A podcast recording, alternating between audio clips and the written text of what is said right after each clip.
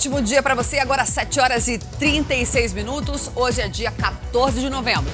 Um ótimo dia para você. Seja muito bem-vindo ao Fala Brasil, edição de sábado. E olha, campeã da Copa do Mundo, Ana Sátila é a primeira canoísta brasileira a chegar a uma Olimpíada com chances reais de medalha, né? Ela está fazendo sucesso não só no esporte, não, viu? Hum. Enquanto sonha com o pódio nos Jogos de Tóquio, ela vive uma paixão com um atleta hum. francês de é canoagem. É, Lamour. E a relação é tão séria que ele já pensa em se naturalizar brasileiro.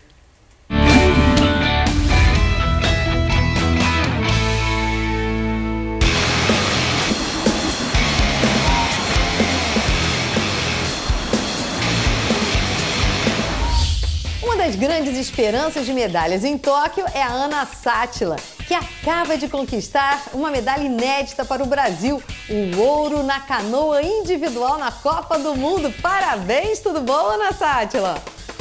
Obrigada, muito obrigada. Estou muito feliz, foi uma conquista inédita. Representar meu país é muito emocionante. E como é que estão os preparativos aí para Tóquio? Bom, tá 100%. Acho que o Brasil em si, não só eu como atleta, a gente está fazendo uma preparação incrível rumo aos Jogos.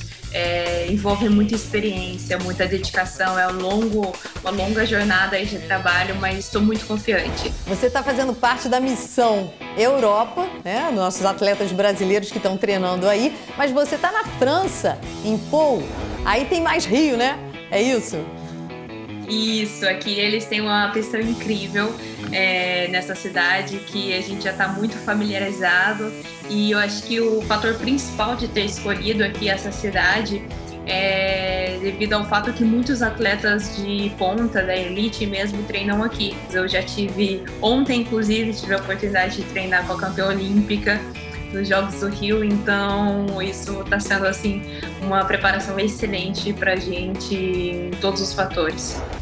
E o esporte te deu mais, né? Um amor também. Como é que foi esse encontro? Conta pra gente. Ele também é, faz canoagem, não é isso? É o Mathieu? Mathieu Odessos. A gente se conheceu sim nos campeonatos e aqui na Europa, na, em Pau, por isso que é tão especial essa cidade já.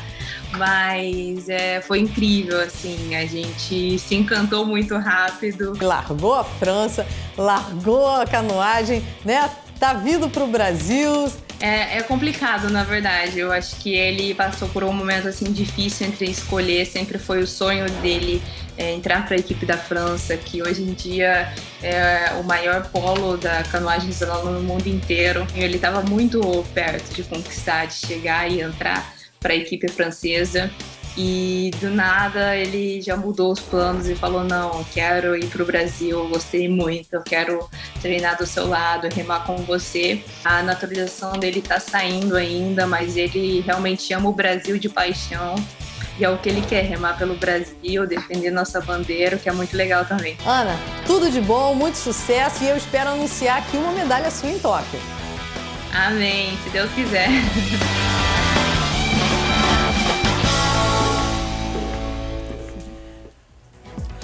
Sucesso na rotina dos paulistanos e de muitos estados do Brasil, o açaí está em crise no estado que é o maior produtor, o Pará.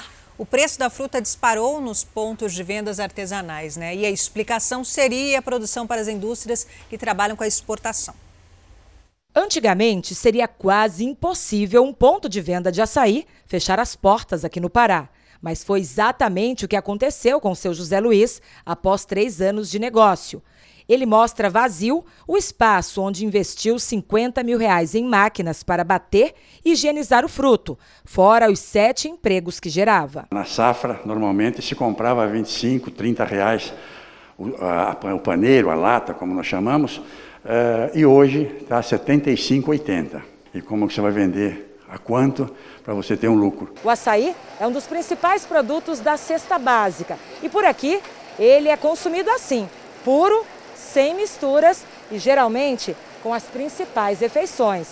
Para driblar o alto preço, não existe nem mesmo a alternativa de fazer o produto render mais. Se antes o preço médio do açaí era vendido a 12 reais o litro, agora o consumidor está pagando até 18. Em 12 meses, a alta acumulada ficou acima da inflação, mais de 5%. E pelos estudos do Diese, o preço já salgado pode piorar com mais reajuste até o fim do ano. Com mais de 50 anos no ramo, seu Francisco não para de receber reclamação de consumidor. E se continuar assim, também pensa em abandonar o negócio. Eu estou quase fechando aqui porque não está dando. As despesas são grandes, a luz, o consumo da, da luz é grande. Somente aqui na capital paraense existem cerca de 8 mil pontos de batedores de açaí durante a safra. O consumo chega a quase 6 milhões de litros por dia. Essa semana o açaí teve um aumento, passou a 18 reais. Então a gente veio sentido no bolso. Na viagem de 2 mil quilômetros pela rodovia mais polêmica do Brasil, os repórteres do Câmara Record encontram brasileiros com histórias de vida desconhecidas do restante do país. É o que a gente vê nesse domingo no segundo episódio do especial Transamazônica, a Estrada Sem Fim, 50 anos. Tem tanto ouro por aqui que Itaituba é conhecida como cidade pepita. O tanto de ouro eu achei que não ia valer quase nada. Se a temperatura externa já é uns 36 graus, aqui perto deve ser uns 50. Né? E numa noite você consegue fazer quantos programas? Cinco, quando tá bom, seis. Quanto tempo já o senhor está caminhando? Ah, nem lembro mais. Eu sou marcada para morrer. Tenho que andar com escolta policial. Transamazônica, a estrada sem fim. 50 anos. No Câmera Record. 8 horas e 4 minutos pelo horário de Brasília e vamos juntos até meio-dia. Sem intervalo comercial, Se passar amanhã juntos, tomar café, se informar, Deus quer. E você já se informou sobre como vai ser a eleição desse ano e meio esse caos, né, Carla? Pandemia. Pois é, o Fala Brasil mostra agora as novidades para garantir a segurança nossa dos eleitores. Mesários e eleitores voluntários foram convocados para simular o dia da votação. Logo na entrada, álcool em gel para a higienização das mãos. Todos os mesários estarão de máscara e protetor facial descartável. Hoje eu verifiquei aqui, né, em loco, tudo que a gente vai usar no dia e eu estou bastante segura mesmo. Para o eleitor, valem as seguintes regras: usar a máscara de proteção, comparecer sozinho no dia da votação o acompanhante será permitido apenas para as pessoas que têm alguma limitação de mobilidade, manter o distanciamento de um metro entre uma pessoa e outra e, de preferência, levar a própria caneta. Segundo a chefe de cartório, o horário de votação foi estendido em todo o país. Esse ano, a eleição foi antecipada e o seu início vai ser às 7 da manhã exatamente para que o eleitor tenha uma hora a mais do que ele teria para poder se espaçar nesse, no tempo.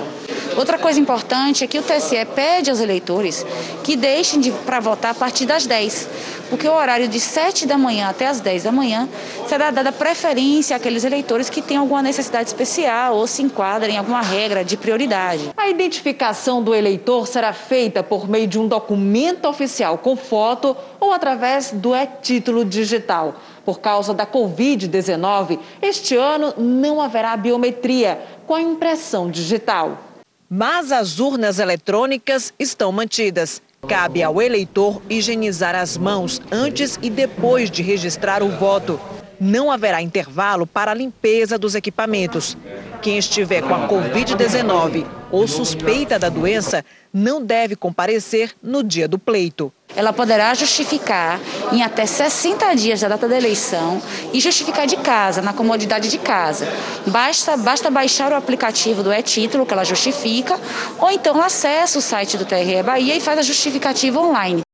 Isso aí, gente. Isso vale para o Brasil todo, tá bom? Uma outra sugestão é ir de luva. Se estiver com febre, se sentindo mal, não vá e justifique pela internet. Daqui a pouquinho todas as informações que você precisa sobre os preparativos para as eleições amanhã em todo o país. Por favor, eleição é tão importante. Depois não fale mal de político. Você que decide no seu dedo, no seu voto. Pesquise sobre o seu candidato. A retomada da economia tem feito a venda de veículos aumentar. Só em agosto, o crescimento foi de mais de 10%. Mas se for fazer financiamento, é melhor ficar atento aos juros, viu? Cuidado. Muitos estão ali, ó, escondidos no contrato. Aquelas letras pequenininhas, sabe? Na mão resolvido. Leonardo teve que quitar o quanto antes o valor do carro, antes que tudo ficasse ainda pior. Eu comprei um veículo na época de 45 mil, porém ao financiar ele chegou a quase 70. Só que foi um período que eu ainda trabalhava de carteira assinada, eu gerenciava um grupo de lojas, enfim, eu fui demitido. E nessa situação eu fiquei descapitalizado e não tive condições de estar tá pagando o carro. Com a volta gradual da economia, o nível das atividades financeiras também está avançando. Em contrapartida, é preciso ficar atento aos juros abusivos na hora de comprar o tão sonhado veículo. Eles começam a maquiar, né? Eles pegam aquele financiamento veicular ali, começam a colocar na cabeça da pessoa que aquele sonho dele, ele vai conseguir pagar até o final. O comerciante chegou a ficar com o nome sujo porque não conseguiu pagar os altos juros e se sentiu enganado pelo vendedor. A gente se sente lesado e muito preocupado porque a dívida era muito grande e eu não tinha condições nenhuma mais de poder estar pagando porque eu já pago um apartamento financiado, recém-casado, então assim, minha vida ficou de pernas pro ar. O especialista alerta: é preciso ficar atento antes de realizar a compra. Leia o contrato, ao sair da, da, da agência que comprou o veículo, peça todas as documentações, que caso você se sinta lesada, já pode procurar diretamente seus direitos para verificar se realmente dentro daquele contrato de financiamento ingressou alguns juros abusivos. Juros nunca mais. Tem que tomar cuidado mesmo, né? Veja agora os destaques do próximo domingo espetacular. O Brasil vai às urnas e o Domingo Espetacular mostra ao vivo a cobertura das eleições municipais em todo o país e os primeiros prefeitos eleitos. Quer saber quem é que está aqui? Shakira, eu bati um papo com a Shakira, gente. A cantora falou de uma saudade que está apertando o coração dela. They're still confined in, in Colombia. E também revelou por que tem um carinho especial pelo público brasileiro. Tinha muita saudade de você e quero voltar muitas vezes ao Brasil. É exclusivo. Beijo. Clube da Luta da Vida Real. O Domingo Espetacular se infiltra no chamado baile de corredor, onde grupos rivais se enfrentam no Rio de Janeiro e mostra imagens exclusivas da noite que terminou em morte. Todo mundo quer saber por onde anda Tatal. A gente encontrou um cantor que bate um bolão e não segura as lágrimas quando o assunto é família. Olha, é tudo nesse domingo espetacular. Logo depois da hora do faro. Até lá! E a foto de uma mulher com a pele cheia de bolhas, depois de tomar um antibiótico para dor de ouvido, chamou a atenção para uma doença que pode atingir todo o corpo e trouxe um alerta para o risco de se automedicar. As fotos e a história da americana Rachel Carey chamaram a atenção do mundo. A mulher de 38 anos publicou as fotos de quando estava com a pele tomada por bolhas, como se fosse uma queimadura grave. Ela ficou irreconhecível problema causado por uma reação a um antibiótico para tratar uma infecção no ouvido. Rachel desenvolveu a rara síndrome de Stevens-Johnson. Ela é causada por uma reação do corpo, certo, imunologicamente, contra substâncias químicas, em especial medicamentos, e provocando uma lesão, uh, principalmente na epiderme, na pele. A SSJ, como é conhecida, atinge entre uma e seis pessoas a cada milhão de habitantes por ano nos Estados Unidos e Europa. No Brasil, os dados ainda são pouco conhecidos. Ela mata 5% dos pacientes. Os principais medicamentos que podem causar a síndrome são os psiquiátricos, remédios para convulsão, anti-inflamatórios, analgésicos e os antibióticos. Segundo o especialista, a síndrome atinge igualmente homens e mulheres pode ser desencadeada em qualquer faixa etária, desde os primeiros dias de vida até a terceira idade. E, infelizmente, não há como prever o problema. Ao longo de 32 anos, Luciana convive com os efeitos da síndrome de Stevens-Johnson. Aos 9 anos de idade, teve a SSJ enquanto tomava um antibiótico durante o tratamento de nódulos nos pulmões.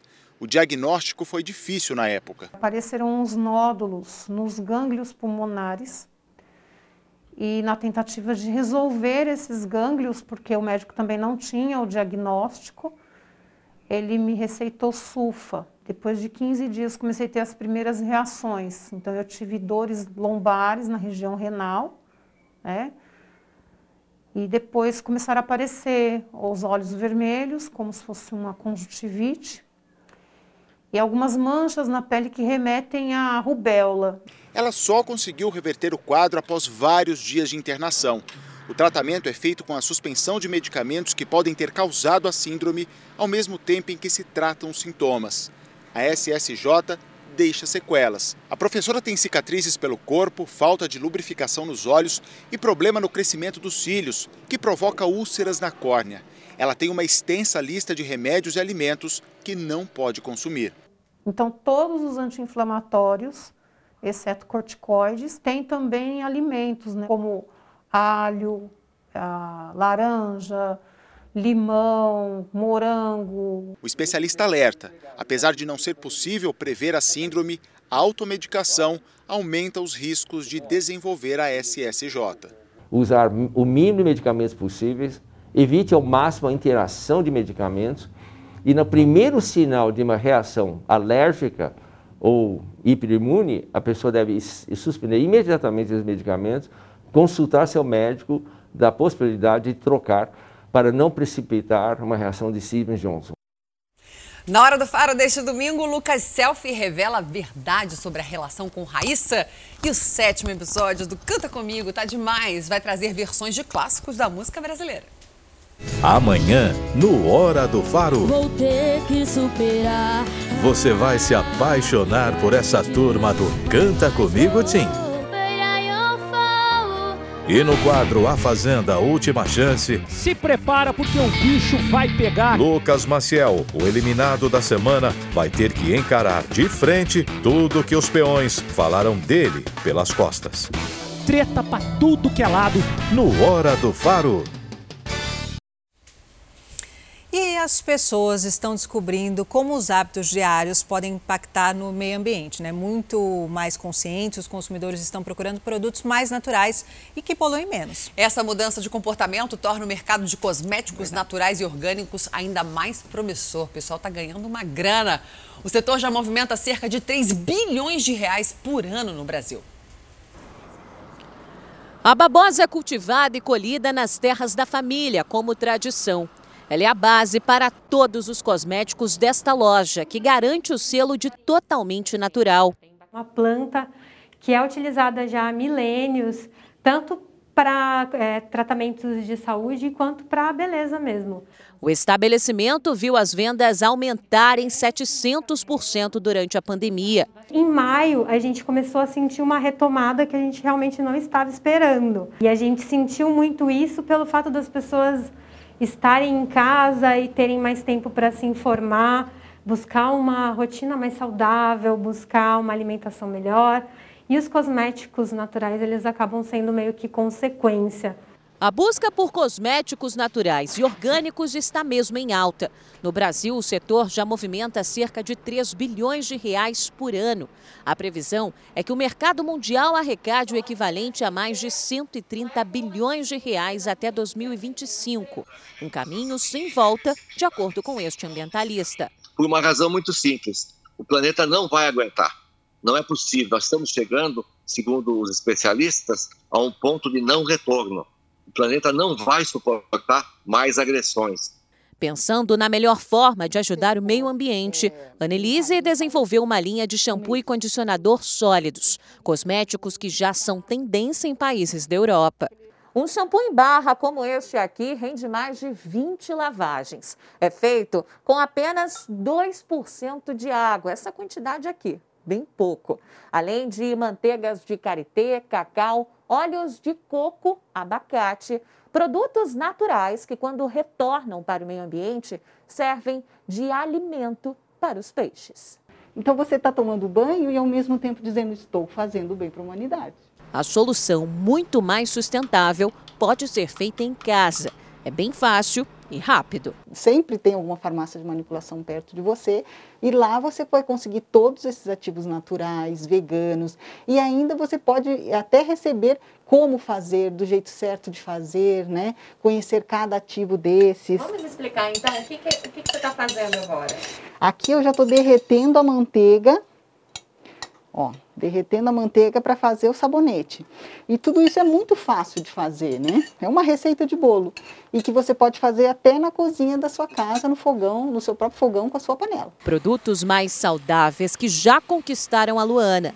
Na tentativa de mudar o estilo de vida, ela começou a consumir cosméticos veganos, que são aqueles sem produtos de origem animal. Comecei primeiro pelo desodorante, eu fui alterando, aí foi pro shampoo, pro sabonete, pro creme de corpo. Essa consciência ambiental tem motivos para se fortalecer agora, não apenas é, em função da consciência que o mundo tem dos prejuízos ambientais que está sofrendo, como também em função dos ganhos econômicos que essa mudança aqui está proporcionando. Você vai ver agora mais uma operação de resgate a animais que sofrem maus tratos. E o Julinho Casares foi acompanhar tudo bem de perto no quadro SOS Pet. São três cães vivendo em condições péssimas. Ambiente inadequado, sem cobertura, expostos ao sol e chuva. Dois cães da raça Pug extremamente magros e um chau-chau. A denúncia chegou através dos vizinhos. Segundo eles, os cães ficam presos dia e noite. Vivem num espaço que mal dava para andar com muita sujeira. O responsável pelos animais chega e alega que não existe maus tratos, mesmo com o flagrante. Ninguém maltrata nem nada. Mas você acha que é normal a situação que eles vivem ali? É... Eles ficam dentro de casa, né? Eles só saem agora à tarde. A equipe do delegado conversa com o responsável dos animais e percebe que realmente não tem condições dos animais viverem naquela situação. Estão claramente magros, né? Claramente estão magros.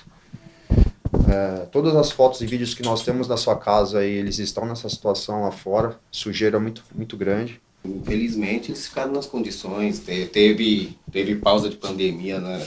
Sabe que é um custo caro teve então, tudo mas isso. Mas aí se o custo é caro, mais um motivo para você não, não ficar com o animal. A equipe do delegado coloca os animais na caixa de transporte para serem levados à clínica veterinária. Como vocês podem ver, estou com um dos cachorros que foram resgatados, está salvo. Vocês podem ver que ele está muito magro, os outros também, e realmente agora eles vão ser bem tratados por uma ONG que vai ficar sob responsabilidade desses animais e depois, quem sabe, num futuro próximo, esses animais vão ser encaminhados para alguma casa, uma família que realmente tenha a condição de cuidar deles. E os ataques de piranhas estão assustando turistas e moradores em um dos cartões postais do interior do Pará. Pelo menos 11 vítimas nos últimos meses. A jovem levou oito pontos no local do ferimento. Ela foi mordida por piranhas enquanto estava na beira da praia. Eu sentei lá com meu amigo e com os dois minutinhos que a gente tinha sentado, ele já sentiu alguma coisa no pé dele e saiu correndo. Aí quando eu olhei para trás para ver o que tinha acontecido com ele, eu já sentia a mordida no meu pé. E ela não foi a única a ser atacada por piranhas na praia do Aranamaí, que fica no município de Itaituba, sudoeste paraense. No balneário banhado pelo rio Tapajós, outras 11 pessoas também foram mordidas nos últimos meses. As piranhas são peixes de água doce comuns na bacia amazônica. Para especialistas, a espécie pode ter se aproximado do leito do rio em busca de alimentos jogados pelos banhistas. Uma área de balneário onde você tem um descarte de alimento próximo à área de banho das pessoas, você acaba atraindo as piranhas para aquele ambiente. Esses peixes eles têm uma característica que a gente chama de frenesia alimentar. Quando eles entram em processo de alimentação, eles entram em uma espécie de transe e eles comem tudo o que tem pela frente. Outra explicação estaria relacionada ao ciclo reprodutivo da espécie. Elas vão procurar águas calmas e também com a vegetação para depositar seus ovos. Então pode ser que não seja é, um ataque sim um mecanismo de defesa dessa espécie. Apesar de causarem medo, os ataques de piranhas não são comuns. A piranha ela não vai atacar um banhista que entre, por exemplo, num rio, numa área de praia. Aquela ideia de que a, a, a pessoa entra na água e o cardume de piranha mata e come a pessoa inteira, isso é uma coisa mais para filme, isso não ocorre. Um problema de saúde grave e que atinge 13 milhões de pessoas no Brasil preocupa ainda mais com a pandemia do coronavírus. Para alertar sobre os perigos da diabetes, hoje, dia 14 de novembro, foi escolhido como Dia Mundial no combate à doença. Juliana convive desde os 12 anos com a diabetes tipo 1. Não foi fácil. Na verdade, desde, desde o diagnóstico do diabetes, É, eu fui super negligente no começo com a doença, não levava a sério. Com a pandemia, a publicitária de 35 anos foi incluída no grupo de risco para a doença e orientada a fazer exames. Ela foi diagnosticada com a Covid-19 e ficou nove dias internada. Na minha cabeça, eu fiquei bem assustada. Por quê? Doença crônica, diabetes, hipertensão, insuficiência renal, é tudo muito novo. Os médicos não sabiam por onde tratar, como que iria tratar um paciente com doença crônica. Esse médico confirma: a diabetes é um fator de risco para a Covid-19. Por conta de algumas alterações imunológicas que os pacientes portadores de diabetes que não estão bem controlados têm uma chance maior de terem as formas mais graves da Covid. Segundo dados da Sociedade Brasileira de Diabetes, só aqui no Brasil existem mais de 13 milhões de pessoas com a doença. No mundo, esse número chega a 463 milhões. Em meio ao isolamento social na pandemia, muitos diabéticos têm deixado de fazer o acompanhamento adequado, o que pode trazer sérios riscos à saúde. Segundo esse médico, diabéticos que têm uma infecção grave por Covid apresentam 25% de chance do problema evoluir para a disfunção renal. Você verá que os pacientes diabéticos de longa data é, sempre tem algum déficitzinho renal. Né? E o Covid é uma doença que atinge o, o rim. Juliana venceu a Covid e hoje se preocupa mais com a saúde. Além da gratidão de ter se curado do Covid, ainda não, não perdi o controle, ainda existe a pandemia e é essencial todo mundo continuar com os devidos cuidados. É verdade, infelizmente ainda existe essa pandemia, né? E para você que chega agora ao Fala Brasil, são 8 horas e 40, 42 minutos pelo horário de Brasília. Está acordando, está preparando seu café e a gente já tem o nosso aqui. Vamos tomar café, vamos se informar e eu vou convidar você para viajar com a gente. Vamos fazer um giro pelo país para saber como fica o tempo neste fim de semana. Primeiro por São Paulo, vamos conversar com o Lucas Pereira, que está no Parque do Ibirapuera. Lucas, um ótimo dia para você que confusão que foi esses dias. Ontem estava um calor e choveu. Eu não sabia com que roupa que eu vinha trabalhar. Lucas, me ajuda. Como que vão ficar as temperaturas neste fim de semana? Bom dia, Talita, Carla, bom dia a todos. Olha, realmente o tempo tem ficado maluco aqui em São Paulo. Estou falando ao vivo aqui do Parque do Ibirapuera. Olha o Lago do Ibirapuera aqui, que bonito, nessa paisagem linda. E olha, nesse momento, viu, gente? Tá uma manhã super agradável aqui em São Paulo. Temperatura de 22 graus, tempo nublado, sol entre nuvens. A temperatura hoje vai chegar a 30 graus e tem previsão de chuva sim para o final da tarde, né? Vem aí uma brisa marítima, vai aumentar a nebulosidade e teremos pancadas de chuva no final da tarde. Amanhã não tem previsão de chuva, né? Amanhã o dia começa com 19 graus, vai até 31 graus e não tem previsão de chuva. Só que no início da próxima semana já vai ter chuva de novo e o tempo vai ficar maluco de novo. Até porque vai chover, vai chover forte no início da semana, lá para segunda, terça-feira. Na quarta-feira já teremos uma queda de temperatura. Quarta-feira já vai ter mínima, vai ter máxima de 20 graus. Então Talita, o tempo vai continuar maluco em São Paulo, com chuva, às vezes a temperatura caindo um pouquinho. E olha, vale registrar que o Parque do Ibirapuera está aberto agora, né, para o público. As pessoas correndo, caminhando, pedalando, aproveitando, né, que não está chovendo nessa manhã de sábado, fim de semana, então, com tempo abafado na cidade. Talita. Lucas, era isso que eu ia te perguntar. O Parque do Ibirapuera, que ficou fechado durante muito tempo por conta da pandemia, depois reabriu dia de semana, agora eu acho que é o terceiro final de semana aberto aos finais de semana. Pela imagem, muita gente acordou cedo nesse sabadão para praticar uma atividade física e aproveitar, já que à tarde, segundo você, vem chuva por aí, né? Verdade. E olha, Thalita, tem um, um, detalhe importante, né? A gente está aqui desde 7h30, 7h40 da manhã e já tinha bastante gente se exercitando. Então, pessoal está acordando cedo, está curtindo, né? Está no Parque do Ibirapuera, que, como você falou, ficou muito tempo fechado, então as pessoas gostam de vir para cá, de se exercitar, de passear, aproveitar o dia. Até porque, nesse momento, a gente tem até um solzinho pintando aqui em São Paulo e a temperatura está agradável, né? 22 graus, agora 23 graus, então dá para se exercitar aqui numa boa aqui em São Paulo. Talita. Bom, obrigada, Lucas Pereira, pelas informações e domingo de eleição sem chuva aqui em São Paulo. Vamos agora para a Serra Gaúcha conversar com o nosso repórter Felipe Bueno. Felipe, em Gramado, cidade linda, um ótimo dia para você. Conta para gente como que vai ficar o fim de semana por aí.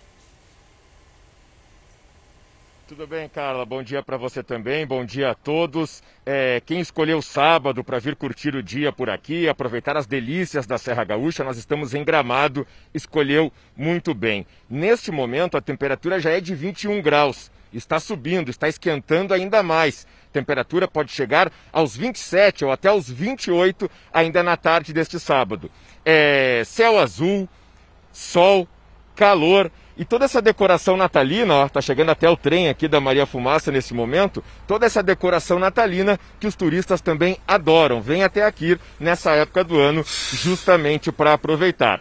Quem escolheu sábado, Carla, vai aproveitar bem, vai curtir legal, com tempo firme. Quem vier no domingo já vai ter um pouco mais de dificuldade. Amanhã vai ter mais nuvens e com as nuvens as chances de chuva aumentam, principalmente à tarde e também à noite. Talita. Obrigada, Felipe, pelas informações. Gramado, que é um destino muito procurado, né, para passar Natal. A cidade fica belíssima, toda iluminada, e 20 e poucos graus lá é bem quente, né? E vamos agora até Porto Alegre, onde está o nosso repórter, o Fernando Manso. Fernando, um ótimo dia para você. Vai fazer calor por aí, Fernando?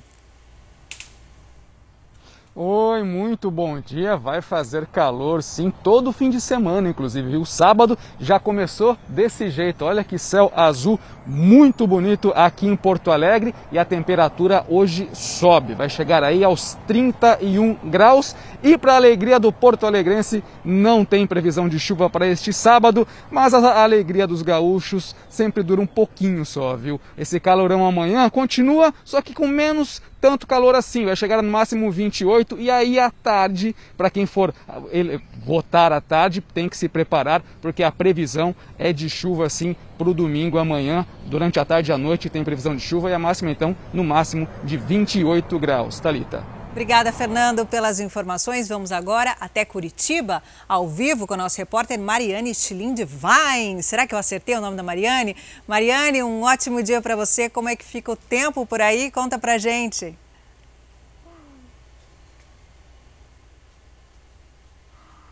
Olha, bom dia, acertou quase. Tá bem, bem legal. Alguns não conseguem nem, nem falar esse monte de letra, não. Schlindwein. Mas tá bom. E assim como o tempo aqui em Curitiba, a gente vai ter uma, um sábado um pouco de tudo, né? Como tem muita letra, aqui também vai ter um pouco de tudo aqui no final de semana. O sábado ele vai ficar nublado, o sol ele vai aparecer em alguns momentos, mas de forma tímida. Não vai ter chance de chuva no sábado. A temperatura mínima vai ser de 16 graus, a máxima de 28. Já no domingo, a temperatura ela vai aumentar um pouco. O máxima vai ficar de 31 graus, a mínima de 17. Mas também vai ter chance de chuva. As nuvens elas vão aumentar no domingo, no, pela manhã, vão aumentar à tarde e chegar à noite. Então, os eleitores vão ter que levar, além da máscara, caneta, também o guarda-chuva, né, Thalita? É verdade. Mariane vai. Agora, agora eu consegui. Aqui é um nome muito chique, né? Obrigada, Mariane, pelas informações. O sol tá tímido por ali em Curitiba, Certinho. né? Certinho. Obrigada, valeu, bom dia. E agora vamos para Salvador conversar com a nossa repórter Maíra Portela. Maíra, um ótimo dia para você. E o sol, por aí tá tímido?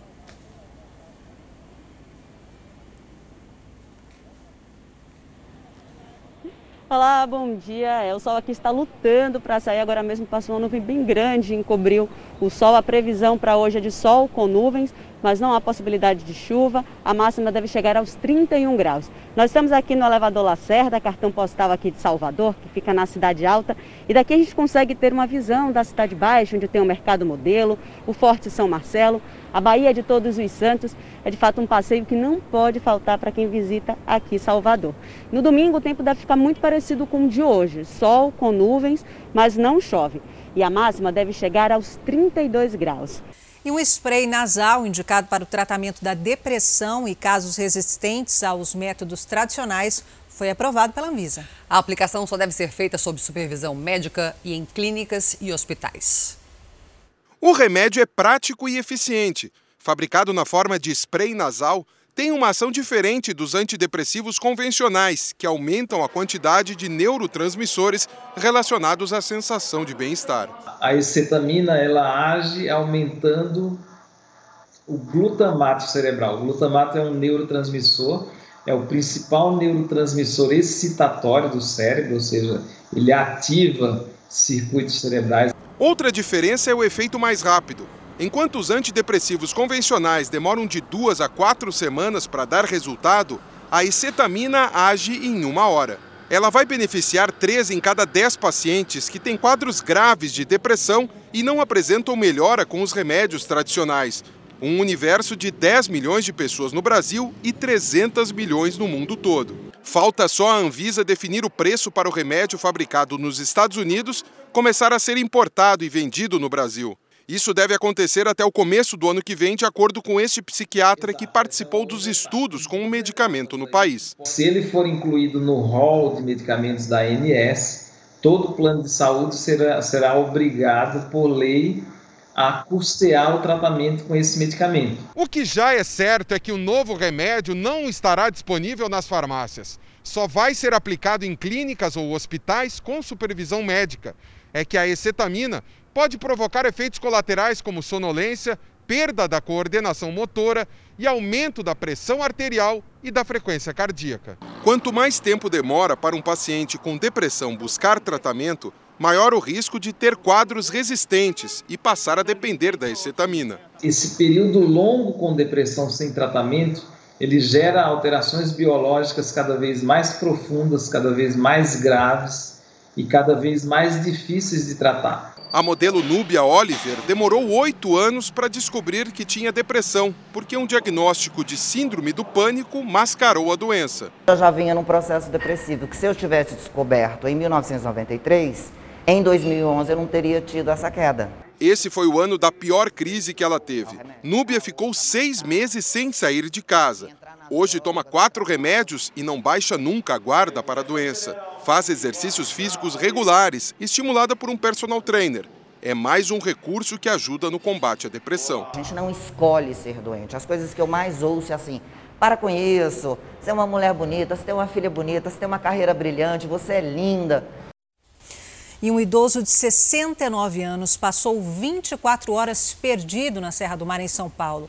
O aposentado tinha ido fazer uma caminhada na mata. Ele foi resgatado por equipes dos bombeiros da Polícia Militar depois de passar a noite em claro. Foram 24 horas sem qualquer comunicação e nem a experiência na mata foi suficiente para sair dessa situação. Eu vi que estava muito escuro, não ia conseguir, o mato está muito fechado. Aí eu voltei, fiz uma cama e um abrigo lá com as folhas, dormi... passei a noite em claro, né? Aldair Alexandre Evangelista, de 69 anos, se perdeu durante uma trilha em uma área de mata fechada, localizada na estrada do Caminho do Mar, que liga a região metropolitana de São Paulo até a cidade de Santos, no litoral paulista. O idoso saiu de casa na quinta-feira, deixou o carro no acostamento da pista e seguiu a pé mata dentro. Segundo a própria vítima, há anos ele pratica esse esporte. Desta vez, o idoso não conhecia muito bem o trajeto e acabou se perdendo. Sem notícias, a família ficou preocupada. Aldair faz uso diário de medicamento porque é diabético e por isso os filhos acharam que algo de grave poderia ter acontecido com ele. Foram os próprios parentes que acionaram o resgate equipes do Corpo de Bombeiros, com apoio dos cães farejadores, além dos agentes do COI, comandos e operações especiais da Polícia Militar, entraram na mata em busca do idoso. A vítima foi localizada bem, é, somente debilitada fisicamente por ter passado a noite dentro da mata, mas estava bem e foi socorrida ao PS para passar por uma é, avaliação médica. Depois do susto, o homem só tem a agradecer quem participou do resgate. É uma equipe super, super organizada, é, educada, é, te trata você como se fosse um troféu que eles conseguiram. A vida deles, a profissão deles é resgatar as vidas mesmo. Uma equipe do núcleo investigativo da Record TV foi agredida enquanto investigava uma denúncia no interior de São Paulo. O jornalista Marcos Guedes e o motorista André Soares foram cercados por pelo menos oito homens na cidade de Valinhos. O candidato a vereador Cabo Amaral abordou o jornalista. Enquanto isso, o assessor Márcio Xavier Filho passou a agredi-lo com chutes e socos. Guedes teve ferimentos na cabeça. Os agressores pegaram o celular do jornalista e só devolveram com a chegada da polícia. Em nota, a Abratel, Associação Brasileira de Rádio e Televisão, disse que repudia a violência contra a equipe da Record TV e reafirma que preservar o trabalho da imprensa e resguardar a segurança dos profissionais são imprescindíveis para uma sociedade justa e equilibrada. A Associação Brasileira de Jornalismo Investigativo, Abrage, também repudia a agressão e afirma que impedir que um repórter exerça o seu trabalho livremente sinaliza o desprezo pela democracia, especialmente durante uma campanha eleitoral. Candidata à Prefeitura de Valinhos, Capitã Lucimara, para quem Márcio Xavier Filho trabalha, disse em nota que lamenta o ocorrido e que ele foi afastado das funções. A direção nacional do PSD diz que condena qualquer tentativa de agressão ou intimidação a profissionais da imprensa. A assessoria do candidato Cabo Amaral não respondeu às nossas infinitas tentativas de contato. Continuamos aguardando. E uma força-tarefa vai ser realizada para levar as urnas eleitorais para sessões ribeirinhas, né, afastadas em Belém. Nós vamos para lá conversar ao vivo com a nossa repórter, a Natália Lago, que está em Belém, acompanhando todo o trabalho dos funcionários do Tribunal Regional Eleitoral. Natália, um ótimo dia para você. Como que será feito o transporte dessas urnas?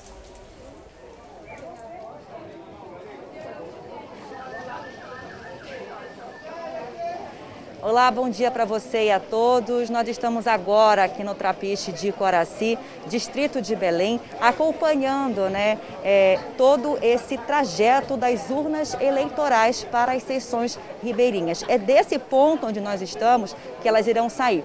Nesse momento, a gente pode ver aqui uma lancha, é, as urnas já foram colocadas nela e ela vai fazer esse trajeto até o outro lado do rio, até com destino à ilha de Cotijuba. É uma verdadeira força-tarefa mesmo que está sendo feita pelo Tribunal Regional Eleitoral. No Pará existem atualmente mais de 17 mil sessões eleitorais, sendo que 40 são indígenas, pouco mais de 1.400 são ribeirinhas e 3.600 são sessões rurais. Só na capital paraense serão utilizadas 2.759 urnas eletrônicas e são esperados mais de, 7, de 5 milhões de eleitores. Desses, mais de 300 mil são ribeirinhos e estão aptos a votar, né? Então a gente fica muito feliz de estar acompanhando novamente esse trabalho do Tribunal Regional Eleitoral que vai levar essas urnas até a ilha de Cotijuba. A gente está acompanhando aqui esse trabalho e nós daqui a pouquinho vamos também lá para o outro lado para acompanhar toda essa entrega, viu? Carla, eu volto com você. Perfeito, querida. Daqui a pouco a gente volta com você. E daqui a pouco também tem eleições aqui. Você vai saber tudo o que você precisa sobre amanhã. Dia importante chegou, viu, gente? Depois não reclama que político não presta se você não votar direito. Amanhã é dia de votar para prefeito e vereador. Escolha bem, leia sobre o seu candidato, não escolha em qualquer um não, tá bom? Depois a gente paga caro nos próximos anos. E um motorista de caminhão foi feito refém por criminosos armados no interior de São Paulo. Ele foi abordado e levado para um cativeiro. O objetivo dos suspeitos era roubar a carga do caminhão. Os policiais agora estão buscando a vítima. Policiais estão em busca do cativeiro em que o motorista de um caminhão está sendo mantido como refém. Outras equipes seguem nas ruas em busca dos assaltantes que levaram o caminhão da vítima. O motorista do caminhão foi abordado por dois criminosos armados que obrigaram o homem a entrar num carro em que estava um outro comparsa. Uma pessoa que estava passando pela rodovia Anguera, na altura de Louveira, viu quando o carro dos bandidos abordou o caminhoneiro e ligou para a polícia militar. O comparsa levou o motorista até um cativeiro.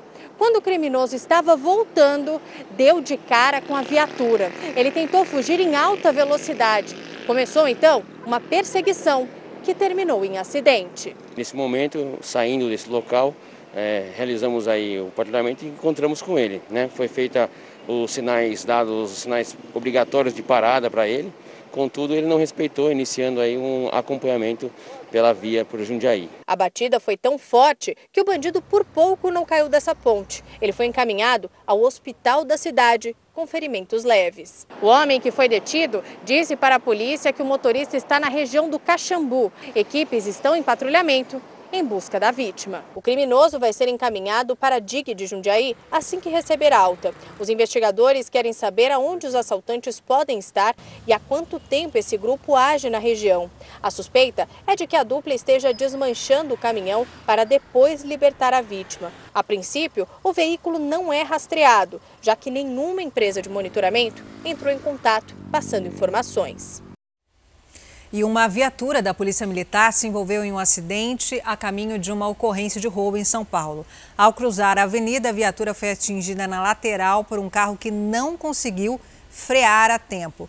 Com o impacto, a frente do veículo ficou destruída, como a gente vê na imagem. De acordo com a Polícia Militar, tanto os dois agentes que estavam na viatura quanto o motorista do carro que se envolveu no acidente não sofreram ferimentos, apesar do grande susto. Isso aconteceu na zona norte da capital paulista. E voltamos a falar sobre as eleições. Por causa da pandemia no estado de São Paulo, mais de 33 milhões de eleitores vão ter que seguir protocolos de higiene e distanciamento para votar neste domingo. A reportagem é de Ingrid Gribel. Esse barulhinho o eleitor conhece. Já o esquema de segurança nas sessões eleitorais mudou por causa da pandemia. O primeiro cuidado é que o eleitor ele deverá votar obrigatoriamente usando máscara. Na sessão eleitoral, haverá distanciamento da fila. Ele irá higienizar as mãos antes e depois de votar.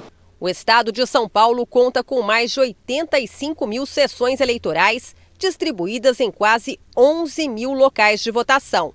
Vai ter horário especial para votação para idoso? O horário entre 7 e 10 horas da manhã ele é preferencial para os eleitores acima dos 60 anos. Como que faz para justificar o voto?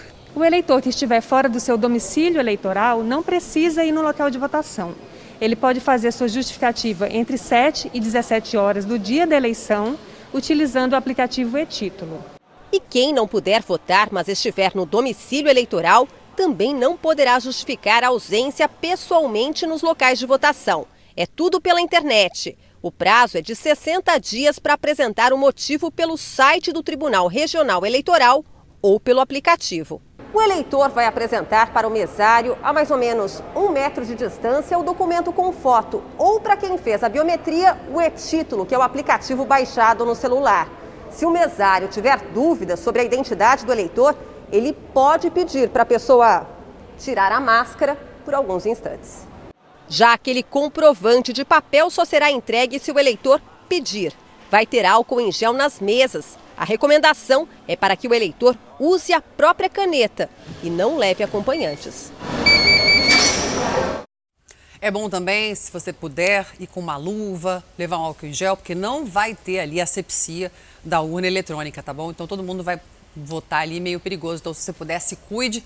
E olha, lembre que o local de votação pode ter mudado, viu? Então é bom você entrar ali no site do TSE para verificar se mudou o seu local de votação. Outra coisa importante é que os idosos vão ter preferência de horário entre 7 da manhã e 10 da manhã. Portanto, evite ir votar nesse horário se você não é idoso ou pessoas com necessidades especiais. Agora eu vou para o texto, viu? Como eu falei, olha no site do TSE, a consulta pode ser feita por nome, número do título ou CPF do eleitor. A gente tem a imagem para mostrar como é que faz? Aí, ó, obrigado, gente. Esse é o site tse.jus.br. Aí você entra ali, ó, título eleitoral, tá vendo? Se puder entrar aí hoje já, viu, para confirmar. Aí você fornece a data de nascimento, o nome da mãe e outra alternativa é você consultar pelo WhatsApp do TSE, que é o 061 9637 1078, opção 6. Como eu falei, não vai ter asepsia ali das urnas eletrônicas, então ou vai de luvinha ou leve uma com gel, vota, confirma e limpa. O mais importante, além de sujar o dedo, é você votar direito, votar viu? Direito. Porque os próximos quatro anos você vai ter que aguentar em quem você votou. Portanto, não vai pela moda não, pesquisa, porque depois a gente sofre. É ou não é? Leve a sua canetinha também, viu? Leve, ah, é, é para escrever o nome antes, né? É. É isso aí. Leva a sua canetinha, leva o seu álcool, já, já se garante, garante a sua higiene. Sua segurança ali, sua segurança. Não esquece da máscara. Verdade. É o principal, né? Além do voto, é o principal a máscara. E na véspera das eleições municipais, a disputa pela Prefeitura de São Paulo segue indefinida. A pesquisa Real Time Big Data, encomendada pela Record TV, mostra Bruno Covas à frente. Quatro candidatos estão tecnicamente empatados. Olha, inusitado isso. Em segundo lugar, com possibilidade de chegar ao segundo turno. Candidato à reeleição, Bruno Covas tinha 27% na pesquisa divulgada em 31 de outubro. Foi para 34% em 10 de novembro e agora tem 33%. Márcio França tinha 9%, foi para 12% e agora tem 14%. Celso Russomano saiu de 22% para 12% e hoje aparece com 13%. Guilherme Boulos tinha 14%, foi para 13% e agora manteve os 13%. Gilmar Tato saiu de 5% para 7% e agora tem 8%. França, Russomano, Boulos e Tato estão empatados tecnicamente dentro da margem de erro, que é de 3 pontos percentuais para mais ou para menos. Arthur Duval oscilou de 3 para 2 e agora tem 5%. Andréa Matarazzo manteve 2% nas pesquisas anteriores e agora tem 1%. Joyce Hasselman tinha 2, foi para 1 e manteve 1%. Orlando Silva tinha um nas pesquisas anteriores e agora não pontuou. Marina Elou tinha um e não pontuou nas últimas duas. Levi Fidelix, Antônio Carlos e Vera Lúcia não pontuaram nas três pesquisas. Na pesquisa divulgada nessa sexta, brancos e nulos somam 6%, mesmo percentual dos que não souberam ou não responderam. O Instituto Real Time Big Data ouviu mil eleitores nos dias 11 e 12 de novembro. A margem de erro é de 3 pontos percentuais e o nível de confiança da pesquisa é de 95%. Em Goiânia, Maguito Vilela e Vanderlan Cardoso devem disputar o segundo turno. Acompanhe. Maguito Vilela aparece na frente com 29% das intenções de voto, seguido de Vanderlan Cardoso com 21%. Delegada Adriana Corse tem 13%. Elias Vaz aparece com 4%. Gustavo Gayer, 3%, Alisson Lima e Major Araújo têm 2%. Com 1% aparecem Virmondes Cruvinel, Doutora Cristina, Cristiano Cunha, Samuel Almeida e Thales Barreto. Fábio Júnior também tem 1%, assim como Manu Jacó e professor Antônio. Vinícius Gomes não pontuou. Brancos e nulos somam 10%. 8% não souberam ou não responderam. O Instituto Real Time Big Data ouviu 850 eleitores nos dias 11 e 12 de novembro. A margem de erro é de 3 pontos, com um nível de confiança de 95%. Vamos agora aos números em Belém? Edmilson Rodrigues lidera com 36% e Priante tem 21%. Os dois estariam no segundo turno. Tiago Araújo tem 9%. Delegado Federal Eguste, 8. E Vavá Martins, 7. Cássio Andrade e Gustavo Seffer têm 3% cada um. Mário Couto, Jair Lopes e Guilherme Lessa aparecem com 1%. Brancos e nulos são 6%. 4% não sabem. O Instituto Real Time ouviu 850 eleitores nos dias 10 e 11 de novembro. A margem de erro é de 3 pontos e o nível de confiança de 95%. E vocês já ouviram falar em votação paralela? Pois é, é um teste que demonstra como as urnas eletrônicas são confiáveis. Tem gente que não concorda. Você tá brincando que o Michael Keller tá comigo aqui no Fala Brasil hoje de manhã? Que honra, Michael Keller! E que beca, meu querido! Nossa, ele tá chique, hein? Só que as eleições da Record fazem pra gente. Direto do Domingo Espetacular pra gente, meu querido. Bom dia. Como é que funciona esse negócio? Como é que é o nome? Votação paralela? Conta aí, Michael. Bom dia, querido. Oi, Carla, bom dia, bom dia, Talita. É sim, votação paralela que chama e que acontece nesse momento aqui no plenário do Tribunal Regional Eleitoral de São Paulo. Ali, ó, nós temos ali os globos com as bolinhas, estão sendo feitos os sorteios das sessões. O que que acontece? São 15 urnas sorteadas, 10 delas vêm para cá e são auditadas aqui mesmo no TRA. Outras cinco, elas são buscadas. Então, como é que funciona a Carla Italita? Elas são sorteadas, tem carros do Tribunal Regional Eleitoral que buscam essas urnas até 200 quilômetros de distância. Se for acima disso, a cidade for mais longe, aí sim um avião, ou seja, transporte aéreo para trazer essa urna para cá, para justamente fazer o teste aqui com bandeirantes que votam aqui amanhã. Claro que é uma votação paralela, então esse voto não vale. Mas enfim, é para testar a lisura, a idoneidade de cada urna. Isso é importante nessa hora. E vale lembrar, cara, você falou, a Thalita também falou, um pedido especial para as pessoas que vão votar amanhã. Das 7 às 10 da manhã, permitam que os idosos votem. Evitem aglomeração. Levem a sua caneta e boa votação de forma consciente. Abraço para vocês. Talita. É isso, um abração, Michael Keller. Obrigada pelas informações. Lembrando que a cobertura completa das eleições em todo o país você acompanha amanhã aqui na programação da Record TV com nossas equipes espalhadas pelos principais, pelas principais cidades do país. A partir das 7 horas da manhã, ao vivo, todos os detalhes para você. É um dia inteiro de uma programação dedicada às eleições. Você não pode perder com profissionais excelentes ao vivo, só aqui na Record TV. E a deputada federal Flor de Lis, você lembra dela? Compareceu com atraso à primeira audiência do processo em que é acusada de mandar matar o marido.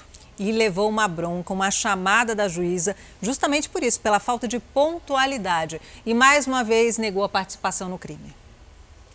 A deputada chegou alegando inocência. Eu não mandei matar meu marido, jamais faria isso.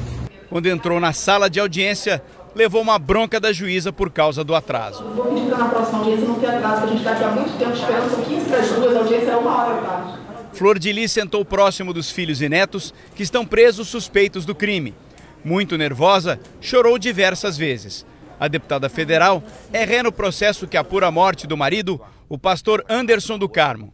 Ele foi assassinado a tiros em junho do ano passado, após chegar em casa em Niterói, na região metropolitana do estado. Flor de Lis foi denunciada como mandante do crime e não foi presa por causa da imunidade parlamentar. Mas a justiça determinou o uso de tornozeleira eletrônica. Um processo está em andamento na Câmara dos Deputados e pode derrubar o mandato de Flor de Lis. O PSD anunciou que a deputada foi desfiliada do partido. Das 18 testemunhas de acusação, 11 compareceram. Ainda será marcada a audiência para as testemunhas de defesa, por último, os réus serão ouvidos pela Justiça. Ao fim de todo esse processo, a juíza vai decidir se os acusados irão a júri popular. Não há nenhuma dúvida para a Polícia Civil de que a deputada foi a mandante do crime. É que ela possa responder é, por esse crime presa, tendo em vista o alto grau de periculosidade que ela tem. E um policial militar atirou e matou um jovem que estava com uma arma de brinquedo no Rio de Janeiro. A mãe disse que ele foi baleado pelas costas. O PM, que estava de folga, disse que o jovem levou a mão à cintura, como se fosse atirar.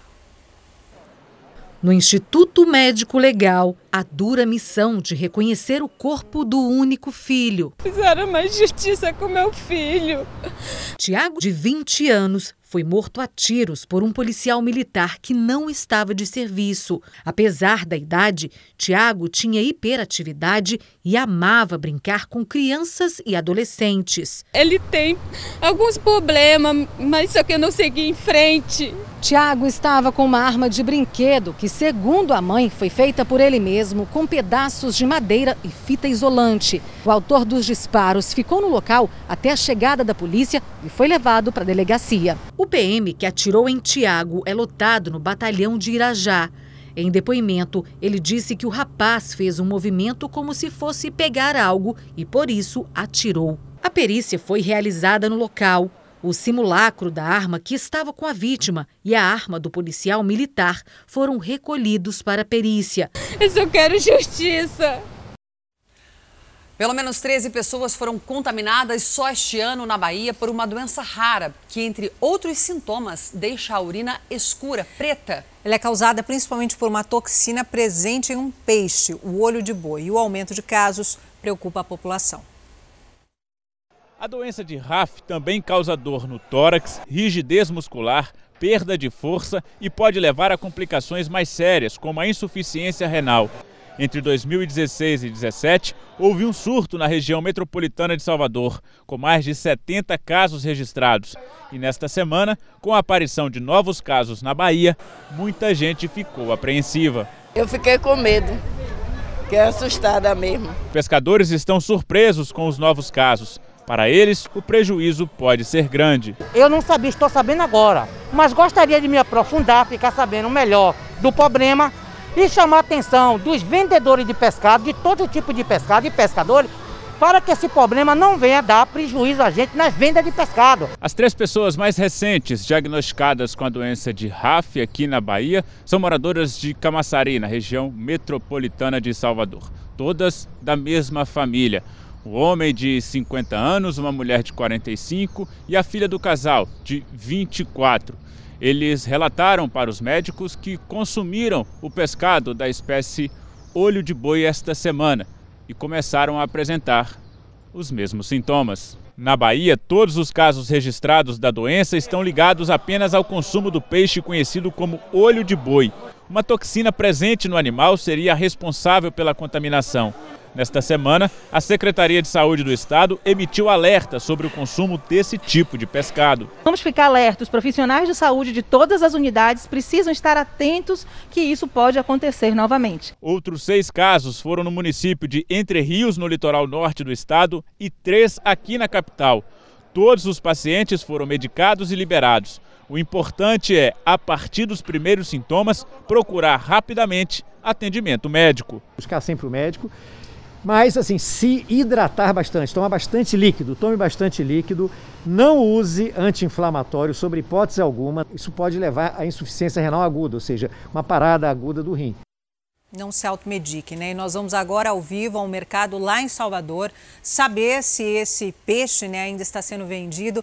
Maíra Portela, como que está o movimento por aí? E a venda de, do peixe olho de boi continua no mercado?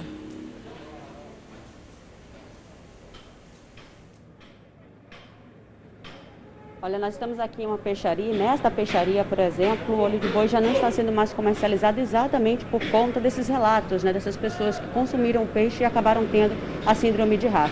E o movimento também, eles relatam que tem caído bastante.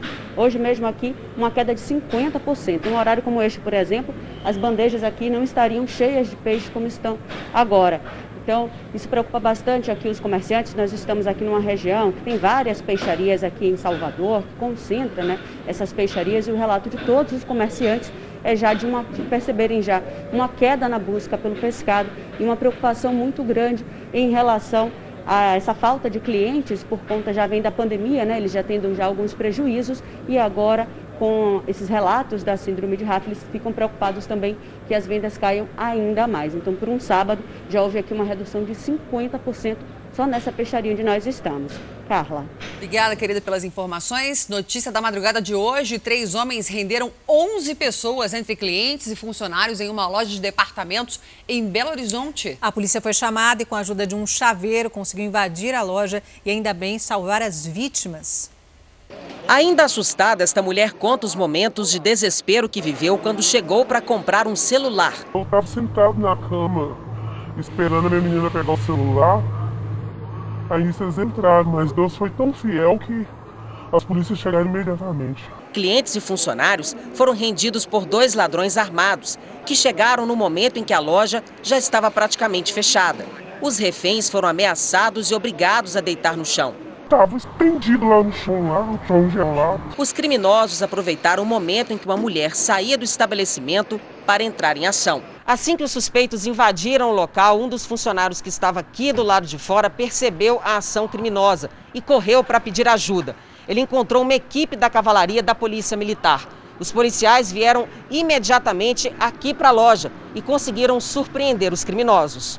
Com o apoio de um chaveiro, eles abriram uma das portas. Eles agiram muito rápido e eles foram excelentes. Os ladrões já tinham recolhido os celulares de todas as vítimas. Eles foram presos em flagrante. Com a dupla, a PM apreendeu esta réplica de arma. Na rua, os militares prenderam outro integrante da quadrilha, que estava dando cobertura aos comparsas.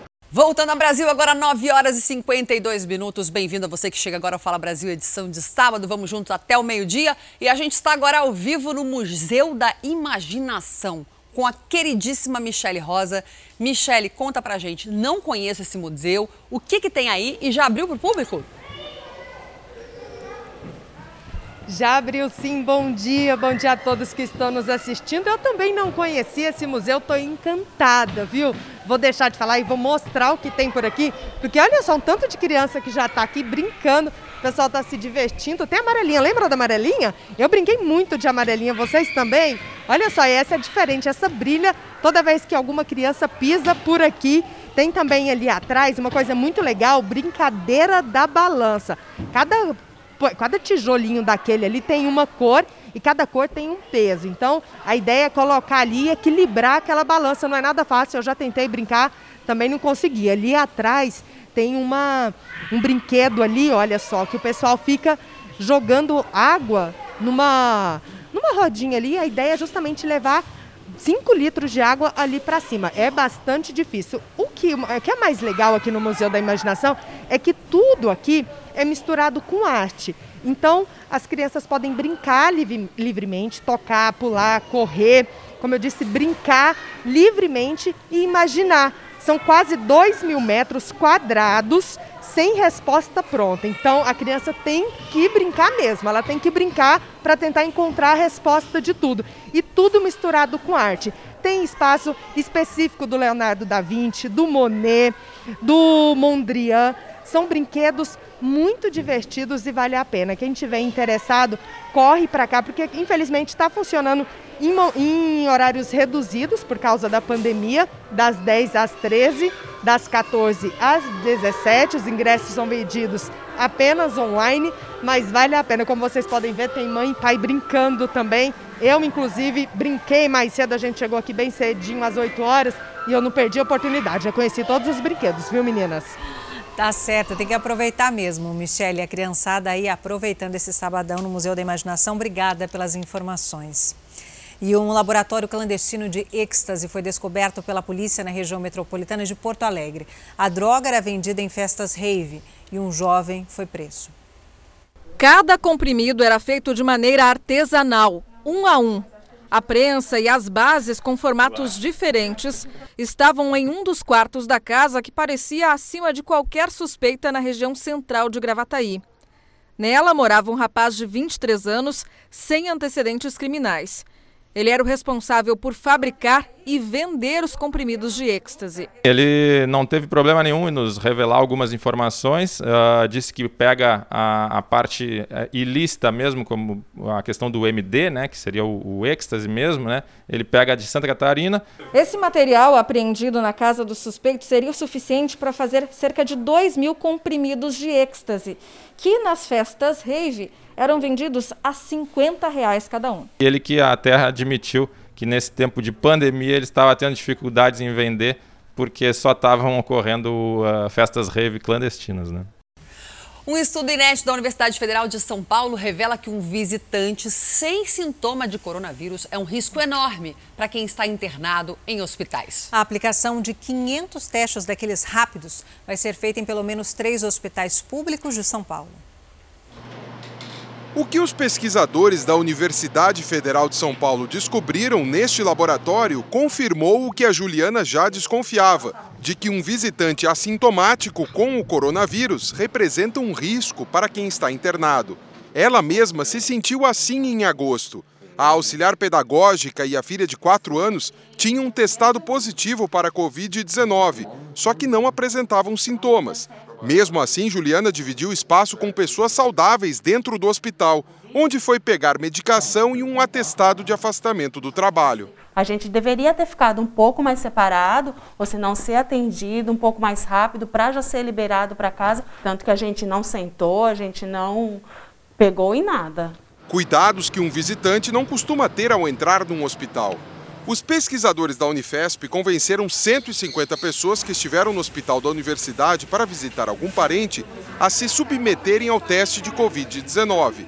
O resultado das amostras indicou que seis estavam com coronavírus no dia da visita, só que eles não apresentavam sintomas 4% do total. A partir da descoberta, os pesquisadores testaram os seis pacientes visitados por pessoas infectadas pelo coronavírus. E desses, dois também apresentaram exames positivos para a Covid-19. O resultado, de acordo com o estudo, comprova o potencial de disseminação viral com visitantes assintomáticos que todos os dias entram no hospital. Felizmente, esses pacientes tiveram alta, não transmitiram para outros pacientes, mas isso poderia ter acontecido. Então, isso mostra que a gente tem que manter a guarda para poder evitar essa situação que é uma situação imperceptível. A pesquisa foi publicada numa renomada revista científica dos Estados Unidos e, segundo a infectologista, é o primeiro estudo do tipo no mundo com visitantes que não apresentam sintomas. A sugestão nossa no estudo que nós comentamos foi é, de avaliar em determinados momentos ou de fazer screening dessa forma, com testes rápidos, sensíveis, que possam demonstrar naquele momento se você está infectado, você não entraria no hospital, ou eventualmente de você coibir as visitas durante algum período. O estudo vai ser ampliado com a aplicação de 500 testes rápidos em pelo menos três hospitais públicos.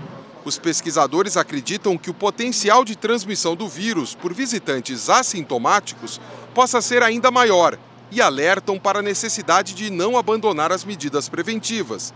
Para o Felipe, que também pegou Covid-19 e não apresentou sintomas, o resultado do estudo só prova que a atitude dele foi correta. Continuei tomando cuidado mesmo como se eu não tivesse, né? Tem que se cuidar como se nunca tivesse pego. É isso aí. E a Fiocruz trabalha por conta própria em uma segunda vacina contra a Covid-19. A fundação também participa do desenvolvimento da vacina de Oxford. A nossa repórter, a Lívia Mendonça, tem mais informações ao vivo para a gente, direto do Rio de Janeiro. Lívia, um bom dia para você. Conta os detalhes desse, desse estudo.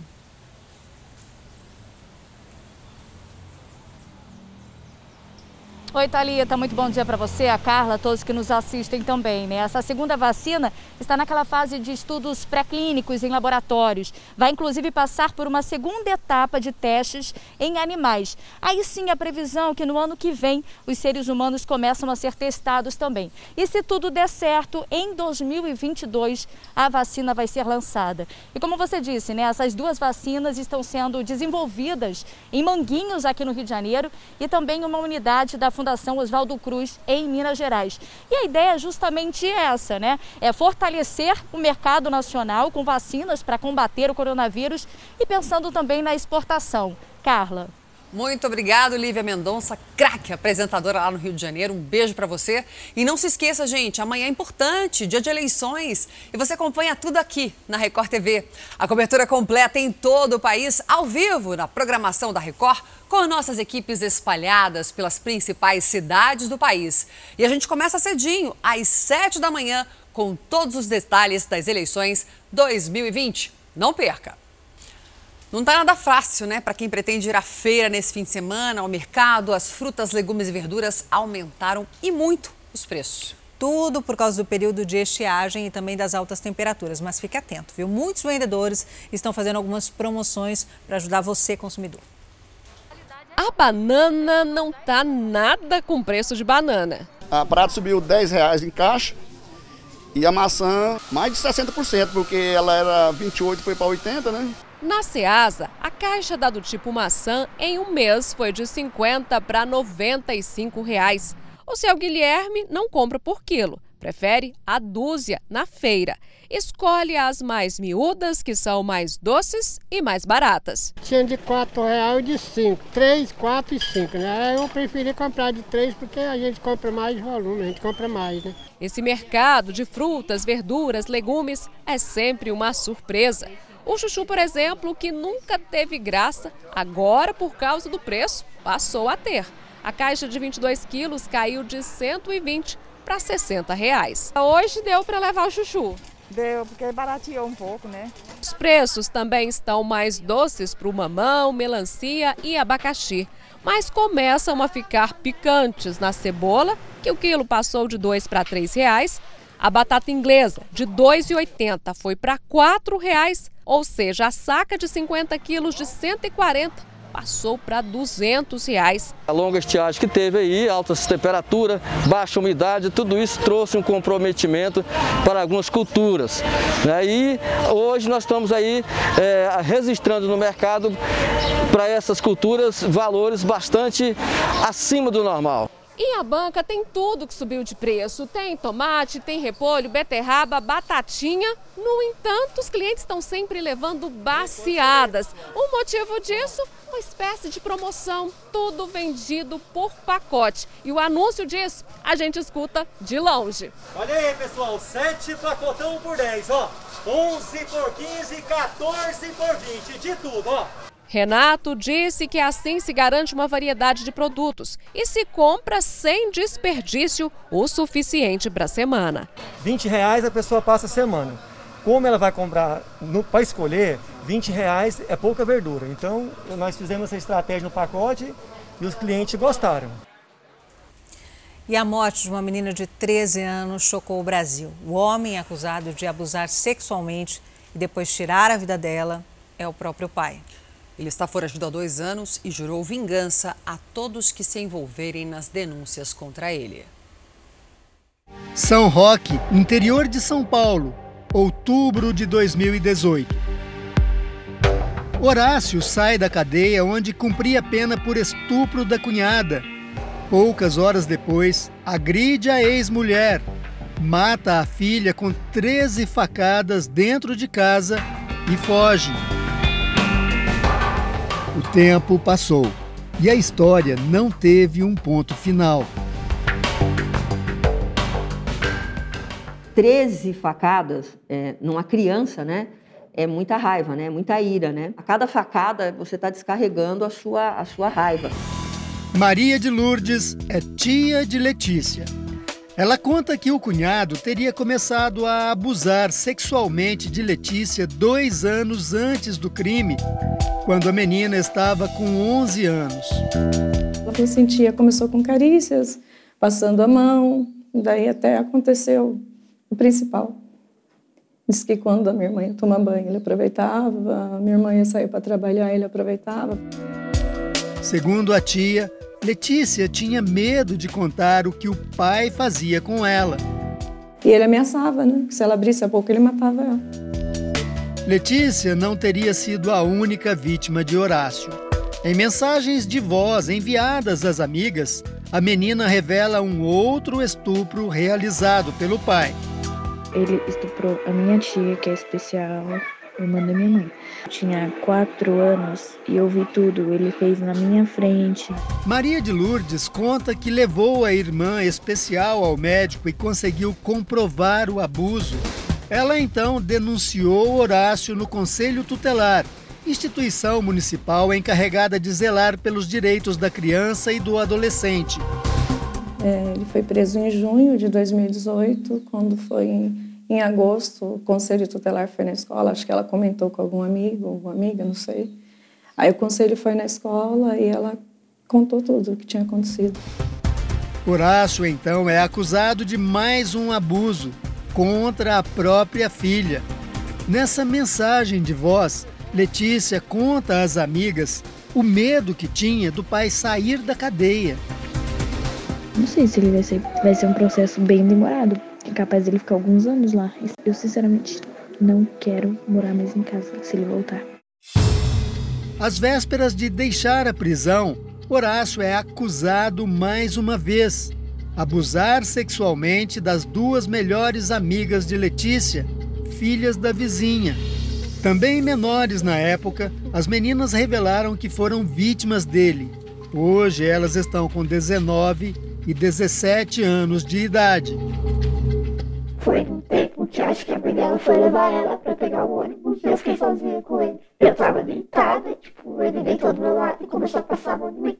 Ele falou que foi a única vez que ele ia ter feito aquilo. De manhã, foi eu sair, ele pra cama do meu lado. Ele tentando de mim tudo. A mãe das meninas levou as filhas ao conselho tutelar, que denunciou Horácio novamente. Eu sentei, chorei, chorei, chorei. Eu não conseguia acreditar, não conseguia ver que uma pessoa que estava ali todo dia comigo não demonstrou ser monstro que era. Apesar das denúncias e da fama de estuprador em série, Horácio conseguiu o direito de recorrer em liberdade dois meses após a prisão, ou seja, ficou apenas 60 dias na cadeia.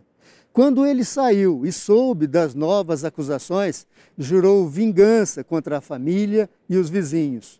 Plano que colocou em prática logo na primeira noite que ficou em liberdade. Ele foi lá, era uma hora da manhã, ele já chegou derrubando a porta. Aí a minha irmã se assustou, começou a ficar nervoso, agressivo. Aí ele começou a querer agredir a Letícia. Daí minha irmã entrou no meio, aí ele foi bateu nela, quebrou o nariz dela. Daí nisso ela saiu correndo porque ela achou que ele ia matar ela, né? Ela foi atrás de um telefone para ligar para a polícia. E nisso o... a Letícia ficou sozinha com o pai. E ele aproveitou para matar a Letícia. Quando a polícia chegou, Letícia já estava morta, com 13 facadas. Tamires, a mãe de Letícia, na época do crime gravou entrevista para a Record TV. Ela garantiu que nunca desconfiou que o marido abusava sexualmente da filha. Não tinha acreditado. Fui descobrir depois de um tempo que era verdade, porque ele mentia. Mentia muito bem, sabe? Ele fazia minha cabeça de um jeito. Tamires continua morando na região, mas não quer mais falar sobre o caso nem comentar uma informação nova, ainda não confirmada pela polícia. A de que Letícia não seria filha biológica de Horácio, e sim do pai dele, ou seja, do avô da menina.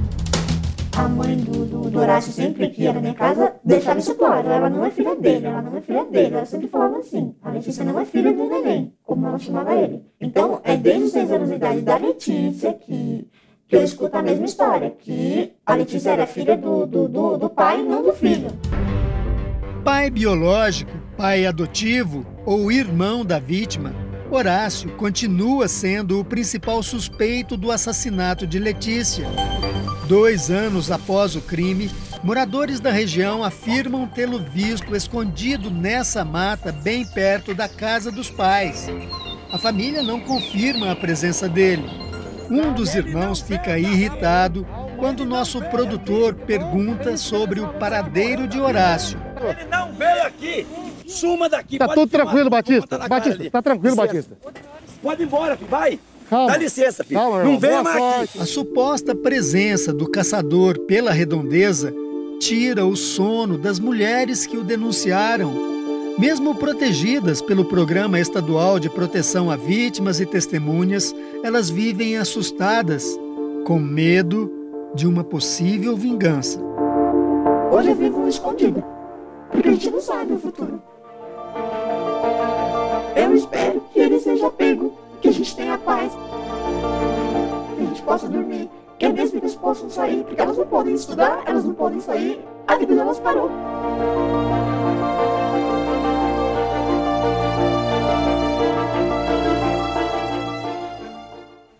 Você pode ajudar a resolver esse caso. Se você vir esse homem por aí em alguma região ou parecido com barba, mas que tenha esse olhar, esse rosto, por favor, entre em contato com a polícia. Ele abusou e matou a própria filha de 11 anos e outras meninas amigas dela.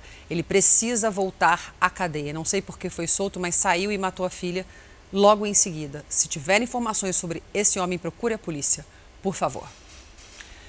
Mudando de assunto, vamos falar de esporte, saúde, coisa boa.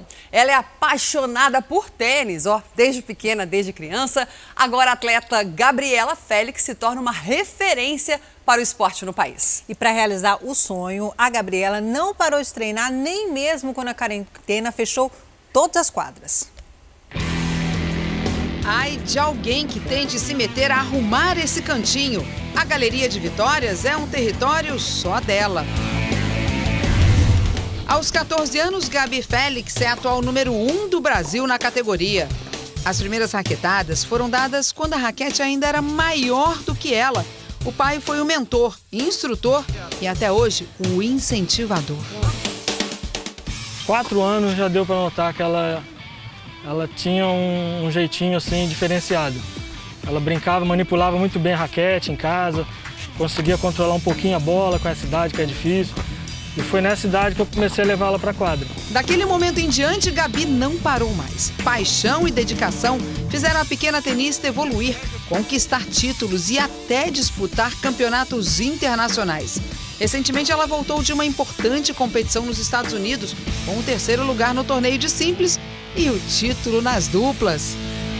Foi uma experiência ótima para mim que eu precisava viver. Eu aprendi muito foi uma experiência assim incrível, que eu com certeza quero repetir várias vezes durante a minha carreira. Mas aí veio a pandemia. As quadras públicas e privadas foram fechadas e lá foi a garota determinada a perturbar o pai. Ela precisava de uma para chamar de sua e assim não parar de treinar. Eu estava muito incentivada esse ano com vários torneios internacionais que eu ia jogar e mesmo cancelando todos, eu não queria perder o foco, não queria perder a determinação e quis seguir treinando firme. Pai e filha então se mudaram para a casa de um amigo da família em Búzios. Foram três meses na região dos lagos, treinando em dois turnos.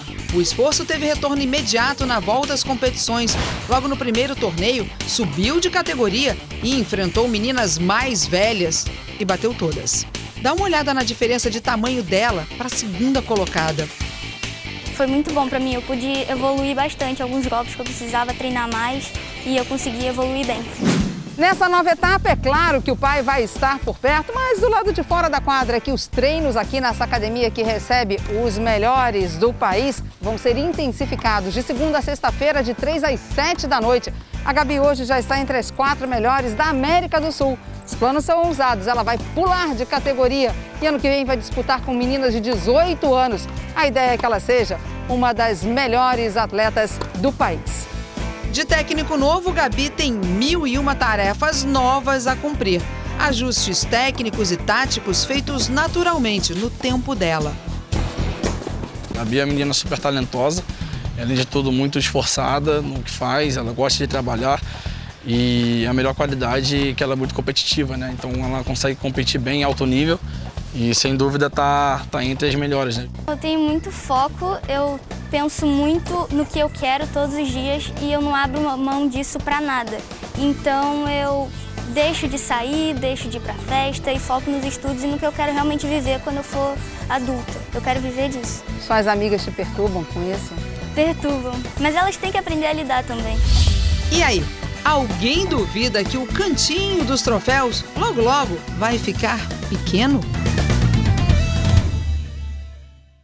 É, e a Polícia Rodoviária Federal vai reforçar a segurança nas principais rodovias neste fim de semana. Eleições, não esqueça amanhã. Mariana Martins, ao vivo de Goiás, falando com a gente. Querida, bom dia para você. Qual o objetivo dessa fiscalização especial?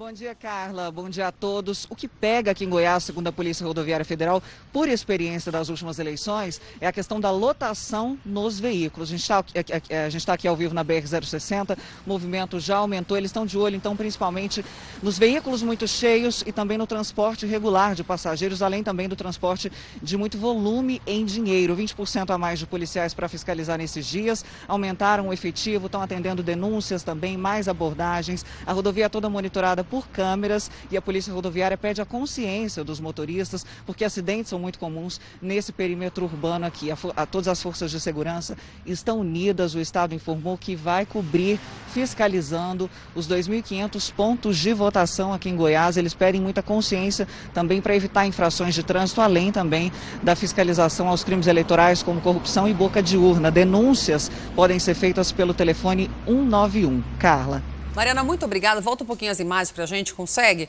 Lembrando, gente, amanhã é dia de eleições. Tente não ir votar entre 7 e 10 da manhã. Leve álcool em gel, porque não vai ter ali a limpeza das urnas. Portanto, você vota, depois passa o álcool em gel na sua mãe, na sua mão. Na sua mãe é ótimo. Tadinha, deixa a mãe em casa. Só vai se puder votar, viu? Tiver com febre, doente, não vá votar e deixe o horário das 7 às 10 da manhã para os idosos. Leve sua caneta para escrever ali na mesa antes da sessão eleitoral, tá bom? Porque só tem caneta lá, uma só para uma pessoa, então é melhor levar a sua. E amanhã você não pode perder, aqui na Record TV, viu? A cobertura completa em todo o país, ao vivo, desde as 7 da manhã. Nossas equipes estão espalhadas pelas principais cidades do país. Informações ao vivo, amanhã, cobertura especial das eleições na Record TV Não perca, com pessoas incríveis, profissionais excelentes, trazendo todos os detalhes para você desde manhã. Amanhã, ao vivo, eleições aqui na Record. O professor de Canoas, no Rio Grande do Sul, reuniu voluntários para consertar e distribuir computadores usados. Os equipamentos têm ajudado em muitos estudantes de baixa renda que têm dificuldade né, para acompanhar as aulas em casa. Atrás desta porta, computadores usados são reformados para ajudar a levar esperança de uma vida melhor a muitas crianças. Como professor, o Walter sempre acompanhou de perto as dificuldades das escolas públicas. Em meio à pandemia, ele valoriza ainda mais a importância do acesso à educação. Não é só o conhecimento, mas o fato da criança se sentir, se sentir acolhida de novo, de poder ver o rosto da professora e também olhar o rosto dos coleguinhas. Tudo acontece nessa garagem, na casa do professor. A cada quatro computadores que chegam aqui estragados, é possível deixar um pronto para uso. 52 equipamentos já foram entregues e beneficiaram crianças que estavam tendo dificuldade para acompanhar as aulas. A Sofia, de 8 anos, foi uma delas. No portão de casa, a menina não escondeu a felicidade de agora ter um notebook para estudar. Antes, tinha que usar o celular da mãe para tentar concluir as tarefas. Ai, fiquei bem feliz. Muito feliz. Muita gente faz parte da rede de solidariedade, inclusive o filho do Walter. A gente recebe de três, três a quatro computadores, a gente monta um. A gente também leva em consideração a qualidade das peças do computador, né? Se vai funcionar, porque não adianta a gente mandar um que trave totalmente, que o aluno também não vai ter utilidade. Mas o objetivo é, não importa como, é ajudar as pessoas. Um super-herói de verdade faz a alegria de crianças em tratamento de câncer em Belo Horizonte. Esse sim merecia 143 milhões de reais. Buscando um novo sentido para a vida, o vendedor largou o emprego, olha a diferença, e resolveu se dedicar às crianças com câncer. Foi uma emoção receber o Homem-Aranha de surpresa. Esse sorriso lindo que você abriu para o Homem-Aranha. Afinal, este é o super-herói preferido da Giovana. Muito legal. Eu nunca vi o Homem-Aranha na vida real. O super-herói continua o passeio pelo hospital, que trata crianças com diagnóstico de câncer. Lara também amou. Fica mais divertido e legal. Este Homem-Aranha faz a alegria de crianças internadas há três anos. É tanta animação que em uma das visitas ele foi convidado para ser animador de festa. Mas este ano o super-herói teve um novo desafio: encontrar uma maneira de se sustentar, já que não houve comemorações por causa da pandemia. Antes de ser Homem-Aranha, Fábio Costa era corretor de imóveis, mas estava decepcionado com a profissão. Queria algo que fizesse sentido à vida. Com parte do dinheiro do apartamento que precisou vender, comprou as fantasias e no ano passado largou o emprego para viver este sonho. Hoje em dia eu falo que eu já não trabalho mais, eu me divirto. Então, primeiro eu me sinto bem. Então, eu acredito assim, eu me sentindo bem, eu estando bem, estando feliz, eu acredito que eu vou conseguir fazer o outro feliz. E o super-herói não decepcionou. Começou a fazer pipoca, gourmet e amendoim em casa. Embala e quando está tudo pronto, coloca o disfarce. Dá um beijo na única criança que conhece a verdadeira identidade, a filha de três anos, e vai para as ruas de Belo Horizonte vender as guloseimas. Pipoca gourmet, creme de avelã, leitinho, tá acabando, hein? Todo mundo quer registrar a presença do Homem-Aranha. O Cauã nunca tinha visto o personagem de perto, muito menos vendendo pipoca. É gente boa. Vamos agora ao vivo para Goiânia de novo com a Mari. Com a Mari, tava lá? Entrou de novo, né, Mari? Fala pra gente, querida, onde você tá? Você estava cobrindo agora a rodovia, né? Que vai ter amanhã um esquema especial da Polícia Rodoviária para as eleições. Mas mostra pra gente onde você tá e diz como é que tá o clima em Goiânia. Em vários lugares do Brasil vai chover nessas eleições, né? Daqui a pouco a gente vai viajar, vai mostrar.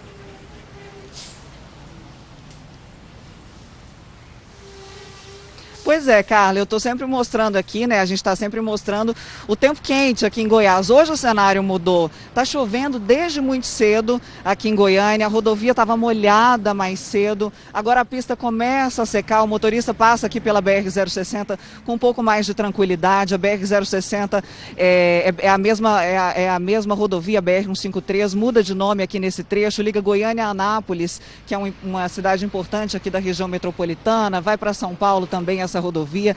E aí a gente acordou com 20 graus, máxima para hoje de 28, a temperatura aqui em Goiânia não vai chegar nem aos 30.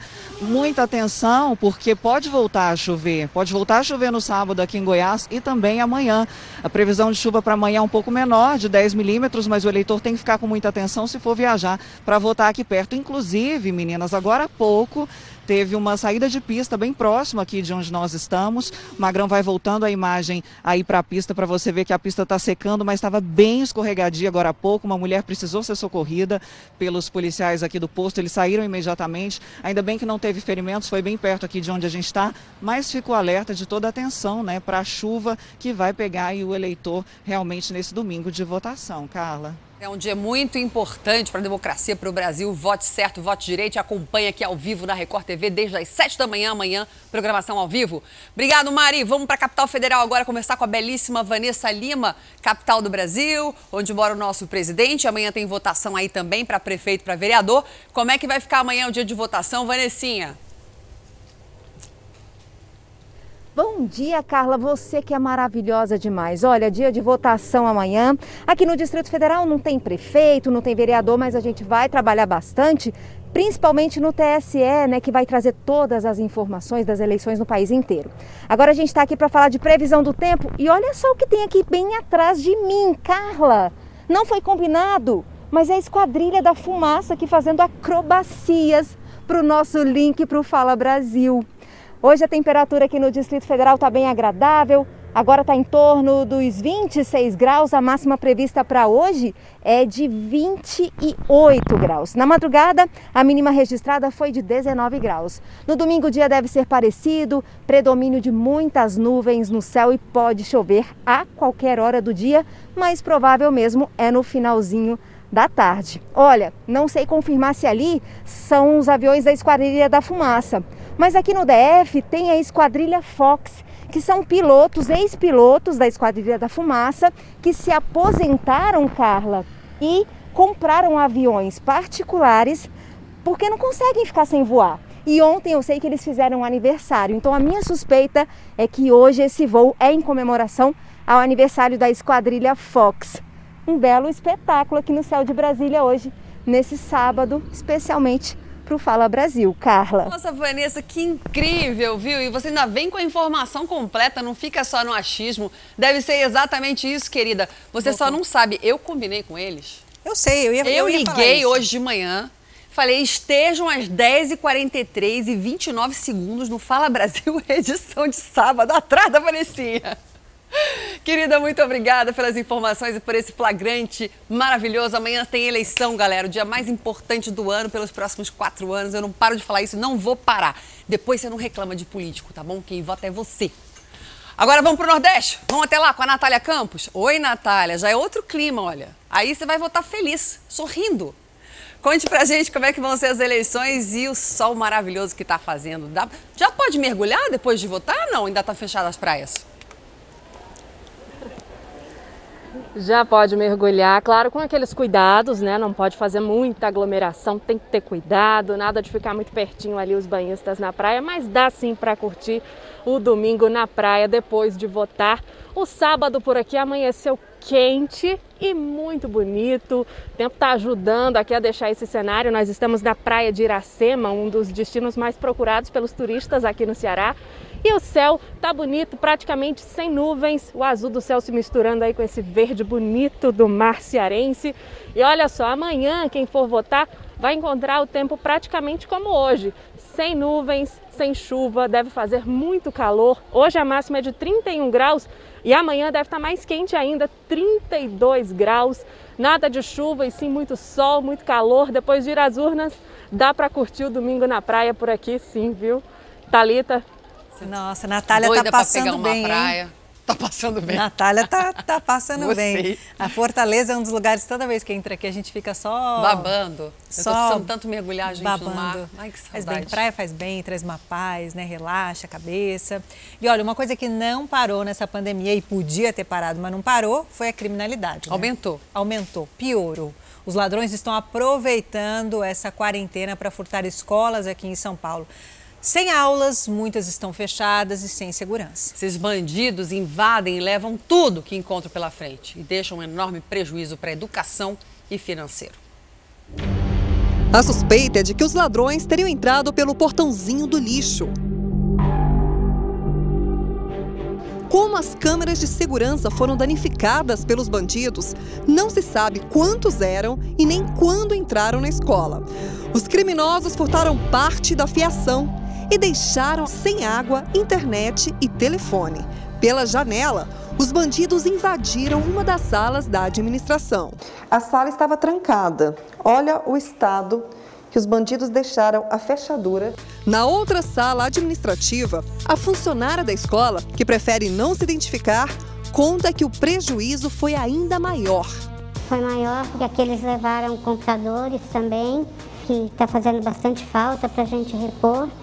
E todo o chão estava alagado, né? Porque eles é, tiraram o cano lá do filtro, então o que não levaram acabou sendo danificado porque o chão estava todo alagado, né? E aqui no auditório, o estrago foi ainda maior. Os bandidos levaram muita coisa daqui, né? Levaram o quê? Levaram uma TV de 60 polegadas, levaram o data show, um home theater. Os alunos seguem com aulas online, aulas virtuais. Mas quando a pandemia passar, eles voltarem para as aulas presenciais, eles vão sentir falta de muita coisa que eles tinham acesso antes, né? Que ajudava no ensino. Com certeza, principalmente essa sala, onde a gente fazia inúmeras atividades, reuniões com os pais também de orientação, palestras. Bate uma revolta, né? Poxa, um furto numa escola para deficientes intelectuais. É muita maldade, né? É triste, né? É bem triste. A senhora fica até emocionada, né? Bastante.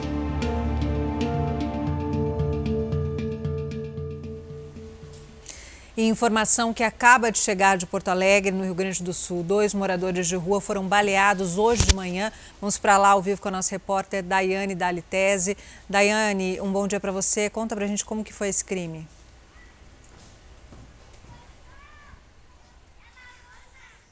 Bom dia, bom dia a todos. Pois é, as vítimas estavam dormindo nessa praça que fica em um bairro residencial aqui da capital gaúcha. Eles foram surpreendidos por dois homens em uma moto. Um deles, que foi baleado na perna, conseguiu pedir ajuda em um hospital que fica próximo daqui. Já o que foi atingido no braço conseguiu correr por cerca de um quilômetro até a frente do prédio do Tribunal Regional Eleitoral. Os dois seguem hospitalizados, mas passam bem. Agora, a polícia tenta desvendar a autoria e a motivação para esse crime. Um terceiro morador né, de rua que também estava aqui na barraca quando aconteceram esses disparos, ele não se feriu. Então agora a polícia segue nessas investigações. Carla. Olha isso, gente.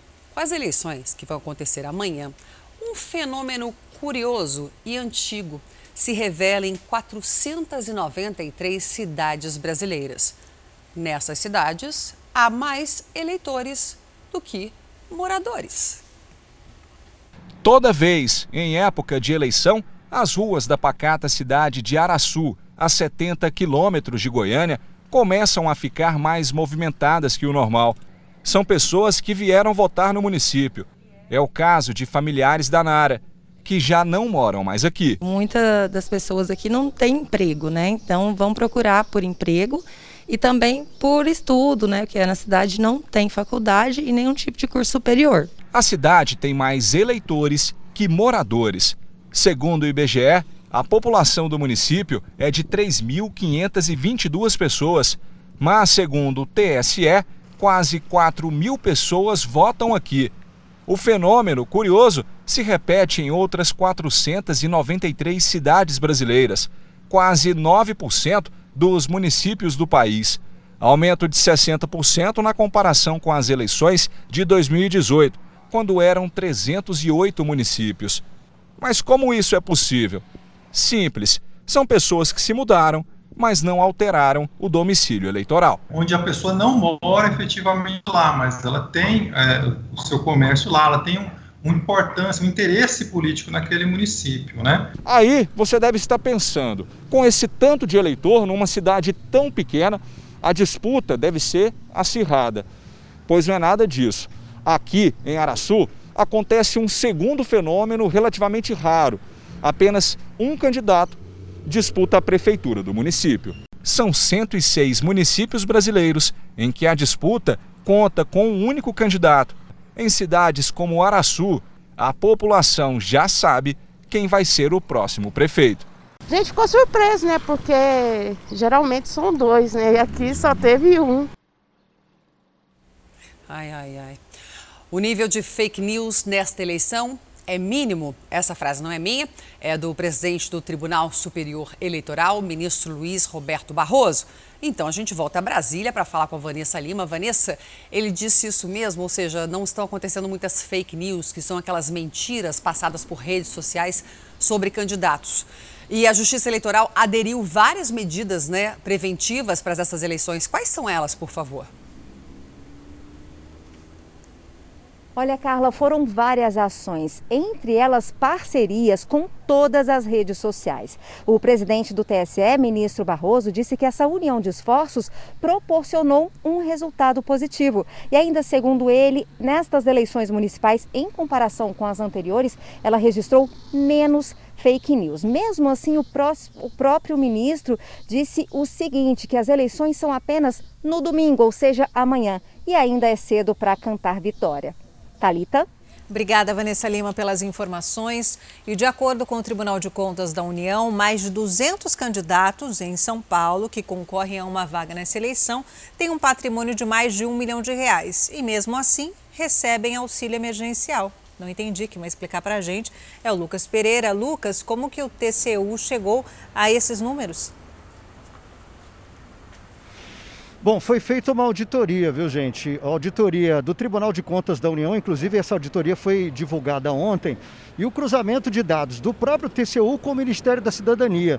E aí chegou, aí, essa auditoria chegou a esse número absurdo de 200 candidatos com patrimônio declarado de mais de um milhão de reais que recebem, receberam auxílio emergencial.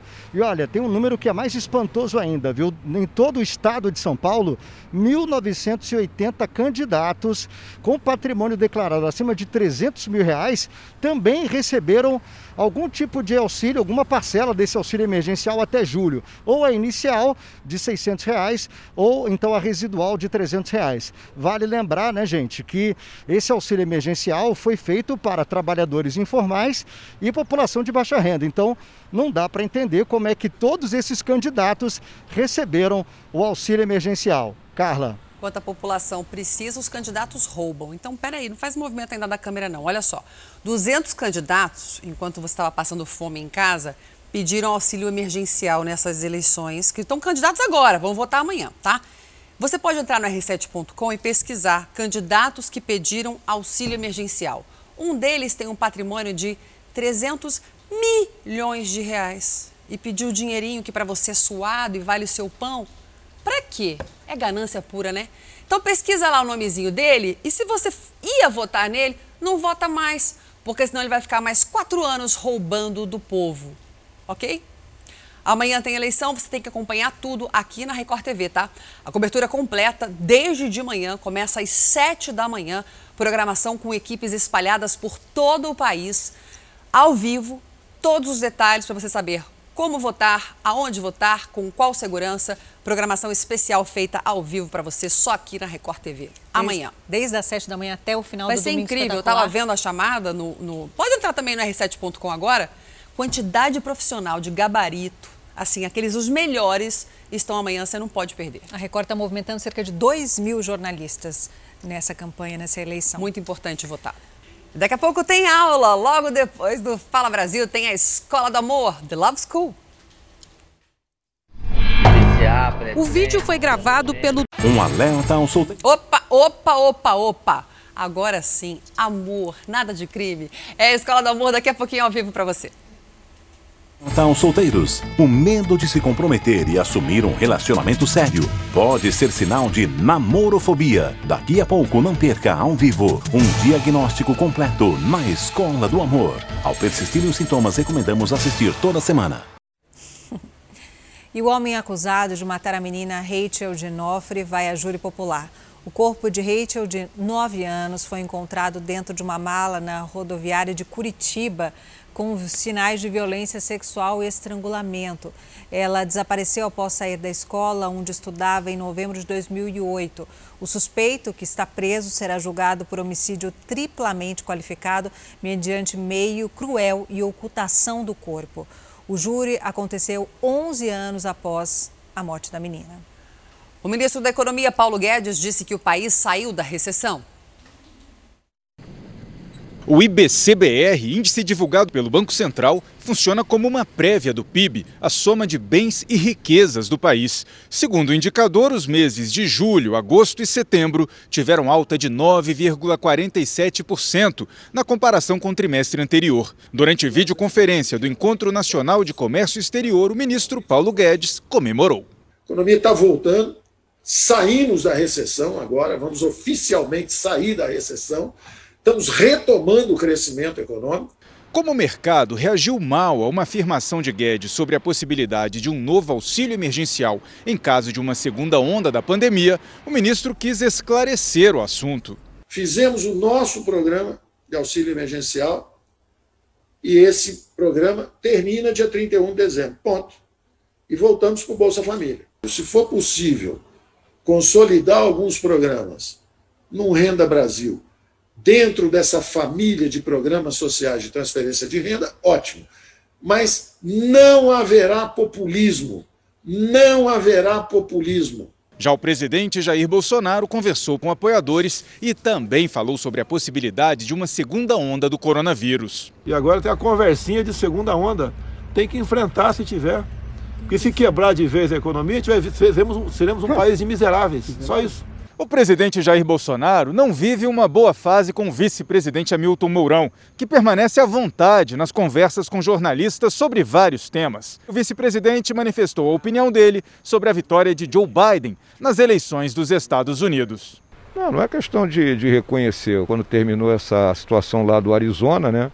E aí o Biden já foi para 306 delegados, acho que agora ficou complicado aí, a não ser que o presidente Trump ainda tenha alguma carta na manga que a gente desconhece. O Brasil aguarda o resultado oficial das eleições americanas para se manifestar sobre a vitória de Joe Biden.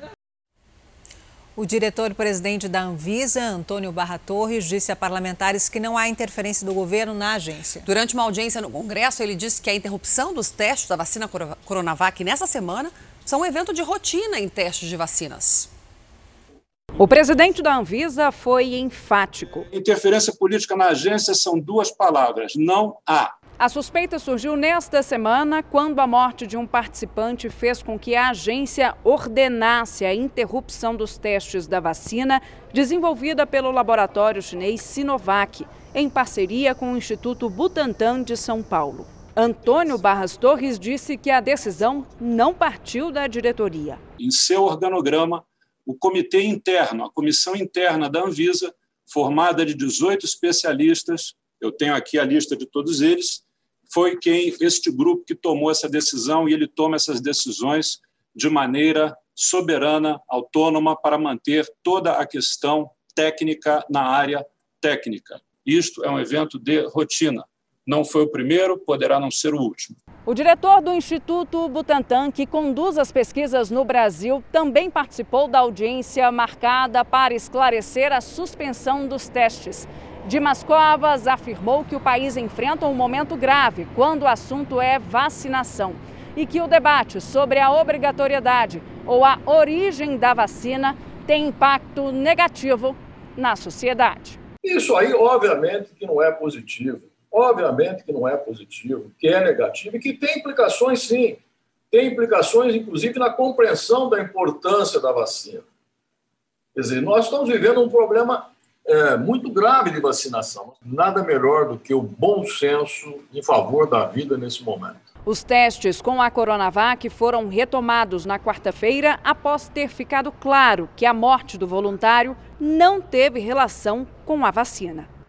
Lembrando que são normais essas interrupções em testes de vacina. Já tinha acontecido com a vacina da Oxford em setembro, já que ainda não se está pronto uma vacina. Se acontece alguma intercorrência, morte ou algum sintoma físico nos pacientes, precisa parar para depois retomar os testes. E o Ministério da Saúde disse que investiga se é alvo de hackers. Vanessa Lima continua acontecendo, né? Parece que o sistema de tecnologia do Ministério está sendo atacado. Olha, Carla, o secretário executivo do Ministério, Elcio Franco, ele disse que uns indícios de um ataque hacker estão sim sendo investigados. Mas olha, ele confirmou a existência de um vírus que está afetando a rede de dados, a rede de tecnologia. Como precaução, o próprio Ministério decidiu então bloquear essa rede de dados. Não houve sequestro nem vazamento de informações. Os sistemas instáveis desde a semana passada estão sendo recuperados e a expectativa é de que tudo volte ao normal até a próxima segunda-feira. O grupo de idosas subiu aos palcos de um dos maiores teatros e mais bonitos do país para uma sessão de fotos. Uma sessão de fotos mais que especial, porque essas divas têm entre 60 e 92 anos e toparam o desafio de estrelar o calendário de 2021 em Porto Alegre. Maquiagem, cabelo, unhas feitas e um vestido daqueles mega produção para encarar as lentes do fotógrafo num dia de modelo. Entre as musas, apenas senhoras com mais de 60 anos. A gente cons conseguiu está trazendo através desse projeto o outro lado da pandemia.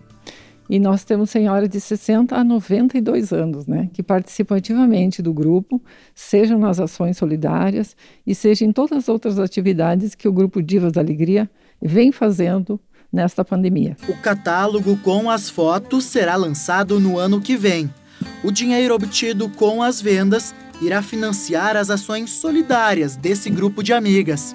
Essas são as caras do calendário 2021. As estrelas do espetáculo que saíram da plateia e hoje têm a honra de pisar nesse palco. Uma verdadeira apresentação de gala, digna de um grande teatro. O cenário dos cliques foi o tradicional Teatro São Pedro, em Porto Alegre, que recebe grandes peças e shows de artistas nacionais e até internacionais.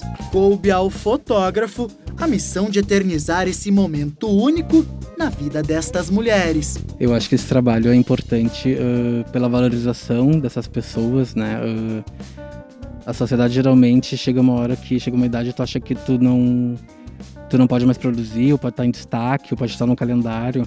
E esse trabalho prova justamente o contrário, né? Que é uma celebração de toda a trajetória de vida que culmina num dia especial como esse para todos nós. Mulherada poderosa, né? E os atletas do São Paulo, tanto do futebol masculino quanto do feminino, vão rodar por aí com dois ônibus novinhos em folha. Quem tem as informações ao vivo para a gente é Lucas Pereira. E Lucas, e tem uma homenagem a um ídolo que não é só da torcida São Paulina, não, né? Mas de todas as torcidas do Brasil, é isso? Verdade, Thalita. Olha, é, a gente está mostrando em primeira mão. Estamos ao vivo aqui da porta, né, do portão 1 do estado do Morumbi. Esse ônibus aqui é o ônibus novinho, o Expresso Tricolor, né? Chamado. E a gente em primeira mão está mostrando, eles acabaram de entrar aqui no portão principal do estádio. E a gente vê que na porta, inclusive, tem uma frase: é difícil alcançar a perfeição, mas não é difícil aproximar-se dela. É a frase justamente desse ídolo que você falou, Tele Santana, ex-treinador do São Paulo, que foi bicampeão mundial pelo clube em 1992 e 93.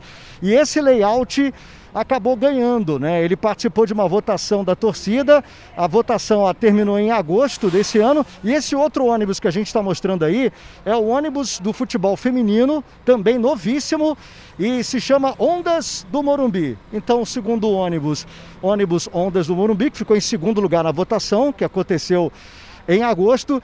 E o ônibus que a gente mostrou agora, que a gente vai mostrar de novo, o Dorival está mostrando aqui, ó. Esse ônibus novinho, o Expresso Tricolor. Aliás, era uma reivindicação antiga, viu? Da torcida tricolor, porque todos os grandes clubes aqui de São Paulo tinham um ônibus especial, exclusivo. E agora o São Paulo também tem. E a gente está mostrando detalhes aí da porta do ônibus. Tá muito bonito realmente o Expresso Tricolor que a gente está mostrando. Os ônibus acabaram de entrar aqui no estádio do Monubi. E olha, agora o São Paulo tem um ônibus à altura, é um ônibus com leito premium, dois andares, enfim, super confortável, muito tecnológico. Então os jogadores terão esse conforto, e não só os jogadores do futebol masculino, como também do futebol feminino e o time de basquete que vão andar com aquele outro ônibus que a gente mostrou, o ônibus vermelho. Valeu, gente! Valeu, Luquinhas. Falou e disse, meu querido. Muito obrigado pela sua participação aqui no Fala Brasil, edição especial de sábado. Olá, bom dia. Olha, a única cidade brasileira que até agora não registrou nenhum caso de Covid-19 fica aqui, em Minas Gerais. Cedro do Abaeté está localizada a 230 quilômetros da capital mineira, na região central do estado. Tem pouco mais de 1.200 habitantes. Até agora, 84 pessoas apresentaram sintomas suspeitos, mas todas tiveram diagnóstico descartado. E desde o dia 18 de setembro que a cidade não registra nenhum caso suspeito. Agora, Minas Gerais tem atualmente quase 380 mil casos de Covid-19. Obrigada, Raquel. Novas informações sobre o homem que foi morto pela namorada com uma agulha de narguilé em Goiás. A polícia disse que vai concluir a investigação na semana que vem. Mariana Martins ao vivo pra gente de novo. Querido, o que, que o delegado disse sobre esse caso? Ela matou mesmo?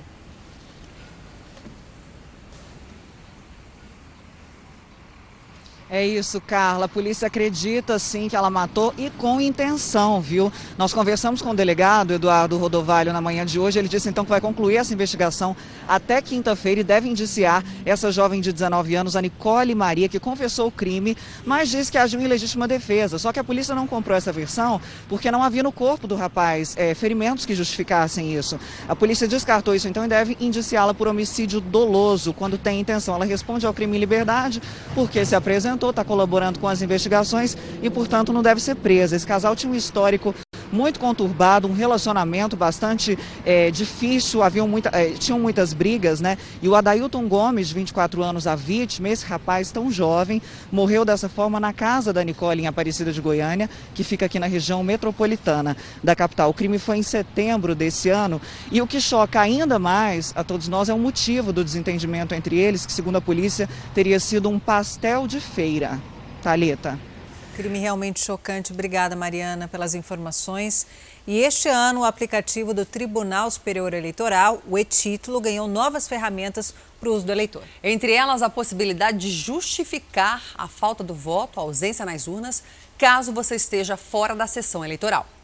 Sâmia mora em Santa Catarina e, por conta da pandemia, não conseguiu transferir o título de eleitor para Belém ela vai justificar a ausência por meio de um aplicativo que facilita o acesso a informações eleitorais. Tentei transferir essa zona, a minha zona eleitoral para cá, mas não foi possível, ainda mais na situação em que estamos de pandemia.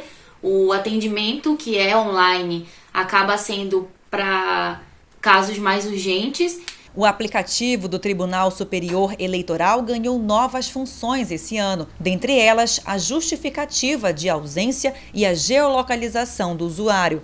O aplicativo também informa o endereço do local de votação. De 7 horas da manhã até as 17 horas do domingo, o eleitor que se encontrar fora do seu domicílio eleitoral conseguirá, pelo e-título, fazer a justificativa.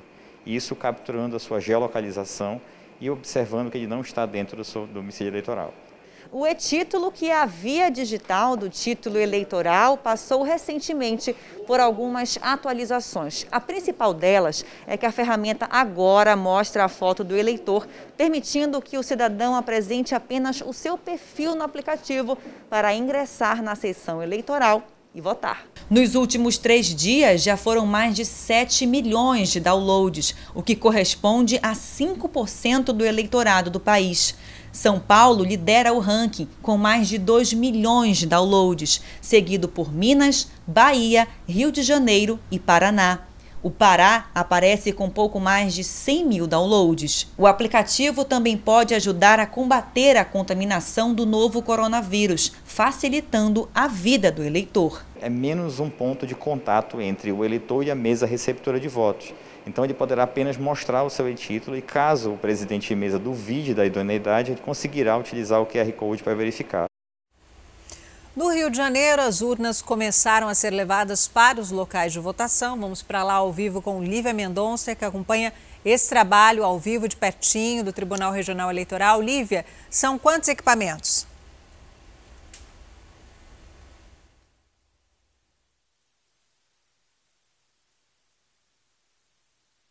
Fica no Jardim Botânico. Essas urnas vão ser distribuídas pela Zona Sul aqui do Rio de Janeiro. São 1.500 equipamentos. A gente, inclusive, vai mostrar ao vivo né, esse trabalho de todos os agentes aqui do TRE. A movimentação muito grande nesse momento. E em todo o estado, são mais de 32 mil locais de votação. A cidade do Rio de Janeiro é o segundo maior colégio eleitoral do país, com mais de 4 milhões e 800 mil eleitores. Né? Fica atrás apenas de São Paulo, que tem quase 9 milhões, totalizando em todo o estado do Rio de Janeiro.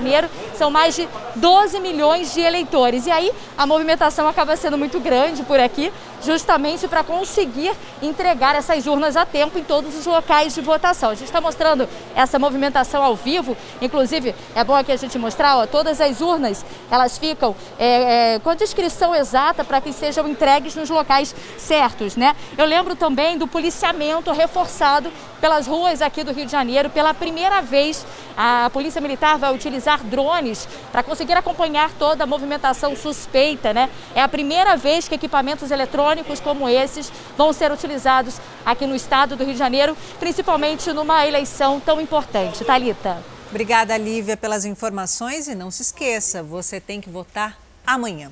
E a cobertura completa das eleições em todo o país você acompanha aqui na programação da Record TV com nossas equipes em várias cidades do país, nas principais capitais, nas principais cidades. Bem cedinho, nossa cobertura começa às 7 horas da manhã, ao vivo, com todos os detalhes para você. E casas noturnas, bares e restaurantes de Belo Horizonte vão ter que adotar medidas para ajudar mulheres que se sentirem em situação de ameaça. Essas medidas incluem desde chamar um carro de aplicativo, ligar para um parente ou amigo, até ou até chamar a polícia. Há 11 anos no mercado, este empresário acredita que a lei seja um avanço principalmente porque a partir de agora, atenção e proteção vão ter que virar rotina em casas noturnas, restaurantes e bares da capital. Ela vem em ótima hora para fazer com que todas as demais casas de, da cidade seja bem orientada agora para poder preservar e dar uma qualidade de segurança melhor para as mulheres que saem de casa hoje para poder se divertir e não querem ter nenhum tipo de problema, né? No restaurante, a Delcio já adota algumas medidas. Em caso de brigas, o gerente e os garçons são orientados a conversar com o casal e o segurança tem autorização para acompanhar a mulher até o carro. A gente já tem um celular da empresa que é feito exatamente para isso, é utilizado para pedir um aplicativo, para chamar alguém da família quando necessário, quando a pessoa não tem o próprio aplicativo no seu celular ou se o celular dela ter, acabou a bateria, a gente está disponível aqui para auxiliar em todos esses sentidos. O olhar atento dos funcionários vai ter que se estender agora por toda a área do estabelecimento. Em locais com a entrada restrita, como por exemplo os banheiros, uma dica é adotar uma medida que este restaurante já tem há algum tempo. Um cartaz foi colado no espelho, orientando as mulheres que se elas estiverem em risco ou em encontro ruim, é só pedir um drink com um nome específico. O La Penha faz referência à Lei Maria da Penha, que protege as mulheres vítimas de violência doméstica. O drink é uma espécie de senha para que os funcionários auxiliem a vítima ou até mesmo chamem a polícia. Tá chegando a hora do almoço, agora hum. 11 horas e 37 minutos. Tá com fome já, Carla? Sim, muita. Imagino que você aí de casa também já tá pensando no almoço. Você gosta de comer que tipo de comida? É fã de comida congelada, por exemplo? Saiba que o brasileiro está se alimentando cada vez pior. Uma pesquisa mostrou que o consumo de produtos industrializados disparou. Este prato colorido, rico em vitaminas e minerais, está longe de ser comum na mesa dos brasileiros. Um estudo feito pela Universidade Estadual de Campinas, a Unicamp, apontou o que você já deve ter notado. Nos alimentamos cada vez pior.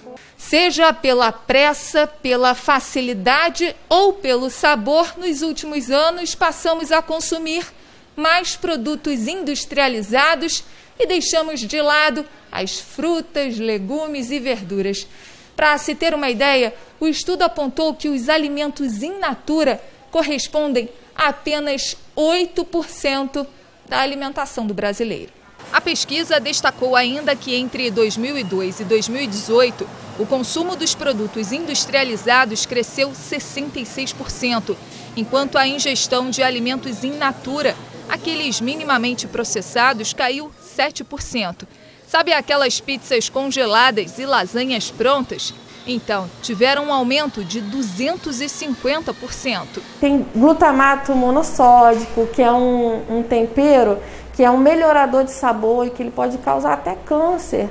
Se você quer tornar o seu café da manhã mais saudável, experimente substituir o pão francês com café com leite pelo pão integral com queijo Minas, com uma porção de fruta e um suco natural.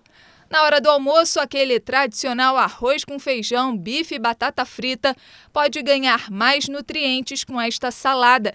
A batata doce entra no lugar do arroz e o ovo substitui a carne. São coisas rápidas, fáceis e que não são tão caras, são acessíveis, né? É questão de escolher mesmo fazer essa substituição. Os casos de desaparecimento e morte de cães na Universidade Federal do Pará estão sendo investigados. Três corpos dos animais foram encontrados em um rio, todos com marcas de violência. Os cães que viviam no campus da Universidade Federal do Pará, em Belém, começaram a desaparecer desde o início de outubro. Três deles foram encontrados mortos. Os corpos dos animais foram vistos boiando nas águas do rio Guamá, que circunda o terreno da universidade. Estavam em avançado estado de decomposição e com sinais de violência. No mês de outubro, nós tomamos conhecimento de dois corpos é, que estavam ao mesmo tempo né, boiando no rio e agora, no final do mês, apareceu outro que encalhou em um tronco próximo à ponte da UFPA. E quando a maré baixou, ele ficou bem visível. E aí eu pude ver o requinte de crueldade que o animal estava dentro de um saco. Devido à pandemia, as aulas na universidade estão suspensas. É pequena a circulação de pessoas.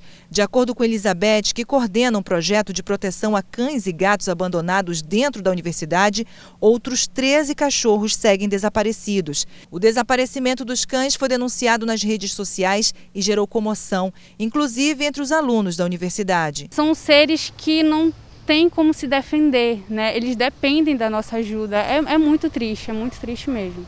O Serviço de Vigilância da UFPA informou que não recebeu nenhuma denúncia e as câmeras não registraram qualquer ocorrência. A Delegacia de Meio Ambiente abriu investigação e a OAB Seção Pará acompanha o caso. A apuração vai levar se houve um autor, se foi praticado o crime ou não. Sendo ter sido praticado, isso vai ser averiguado também pelo Judiciário e a pena no final que pode levar a uma reclusão é de dois até cinco anos. Enquanto milhões de brasileiros estão procurando emprego no Brasil, acredite, um setor não consegue preencher todas as vagas por falta de profissionais. Todo ano sobram mais de 20 mil vagas, 20 mil vagas nas empresas de tecnologia da informação. Patrick está no terceiro ano de engenharia da computação, mas trabalhava num hotel da família. A pandemia espantou os hóspedes e ele foi procurar emprego na área dele, de informática. A vaga apareceu fácil como senha 1234. Eu comecei a buscar trabalho em março, bem no começo da pandemia, e em junho eu já tinha conseguido a vaga que eu estou atualmente. O coronavírus tirou o emprego de muita gente, mas nem mexeu com quem tem intimidade com computadores e os seus derivados.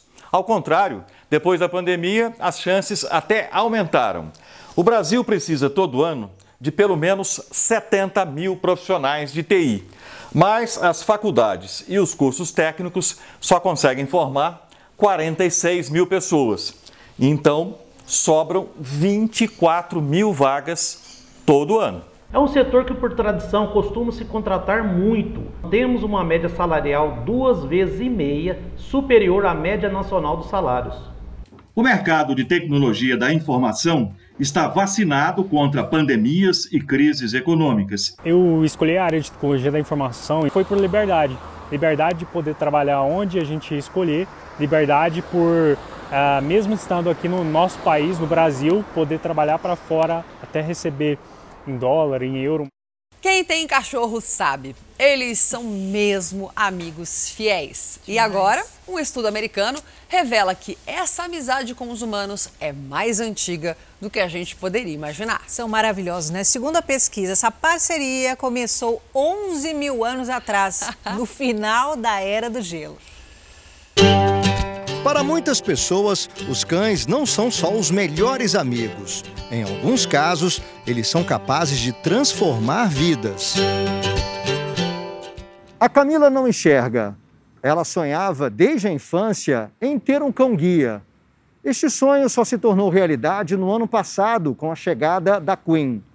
Hoje, as duas são companheiras inseparáveis. Com 17 anos de idade, ela já tinha perdido totalmente a visão. Começava uma longa espera até finalmente conseguir o cão-guia. A fila de espera é muito grande. E eu fiquei nove anos esperando pela Queen. Todos os dias, Camila vai para o trabalho caminhando com a orientação e a ajuda da Queen. Um amor tão grande que as duas até parecem ser uma só. Eu acordo com ela, eu durmo do lado dela. É, às vezes, se eu levanto de madrugada e ela vê que eu não tô lá, ela vai atrás de mim. Esta relação de companheirismo e amizade entre cães e humanos é muito mais antiga do que podemos imaginar.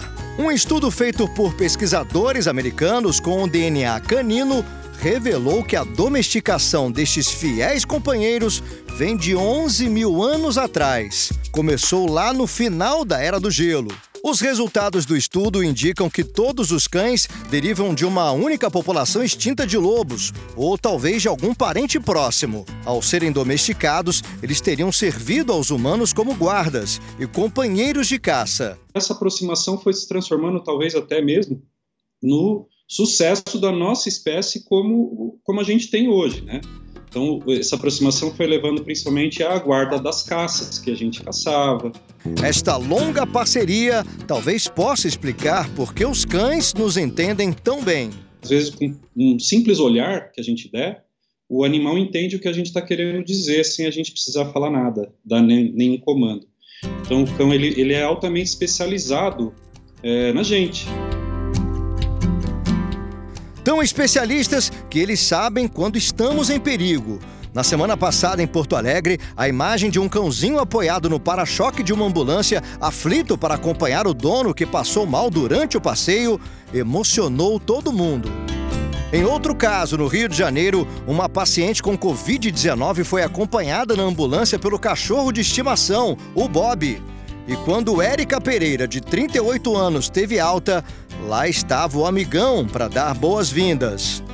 Com histórias como essas, ninguém duvida que o cão sempre será o melhor amigo do ser humano. E não se esqueça, você tem que votar amanhã. E a cobertura completa das eleições em todo o país você acompanha amanhã aqui na programação da Record TV, com nossas equipes espalhadas pelas principais cidades do país, com todos os detalhes da apuração e votação. A partir das 7 da manhã, ao vivo, você acompanha aqui e também na Record News e redes sociais, tá bom? Boa eleição para todos nós, tem muita dica de 7 às 10, preferência para os idosos, leve caneta, leve álcool gel. E a gente encerra essa edição de hoje do Fala Brasil com as imagens da Esquadrilha da Fumaça. E mais notícias ao vivo no Balanço Geral. Você fica agora com o Delobiscom. Um ótimo dia, até semana que vem.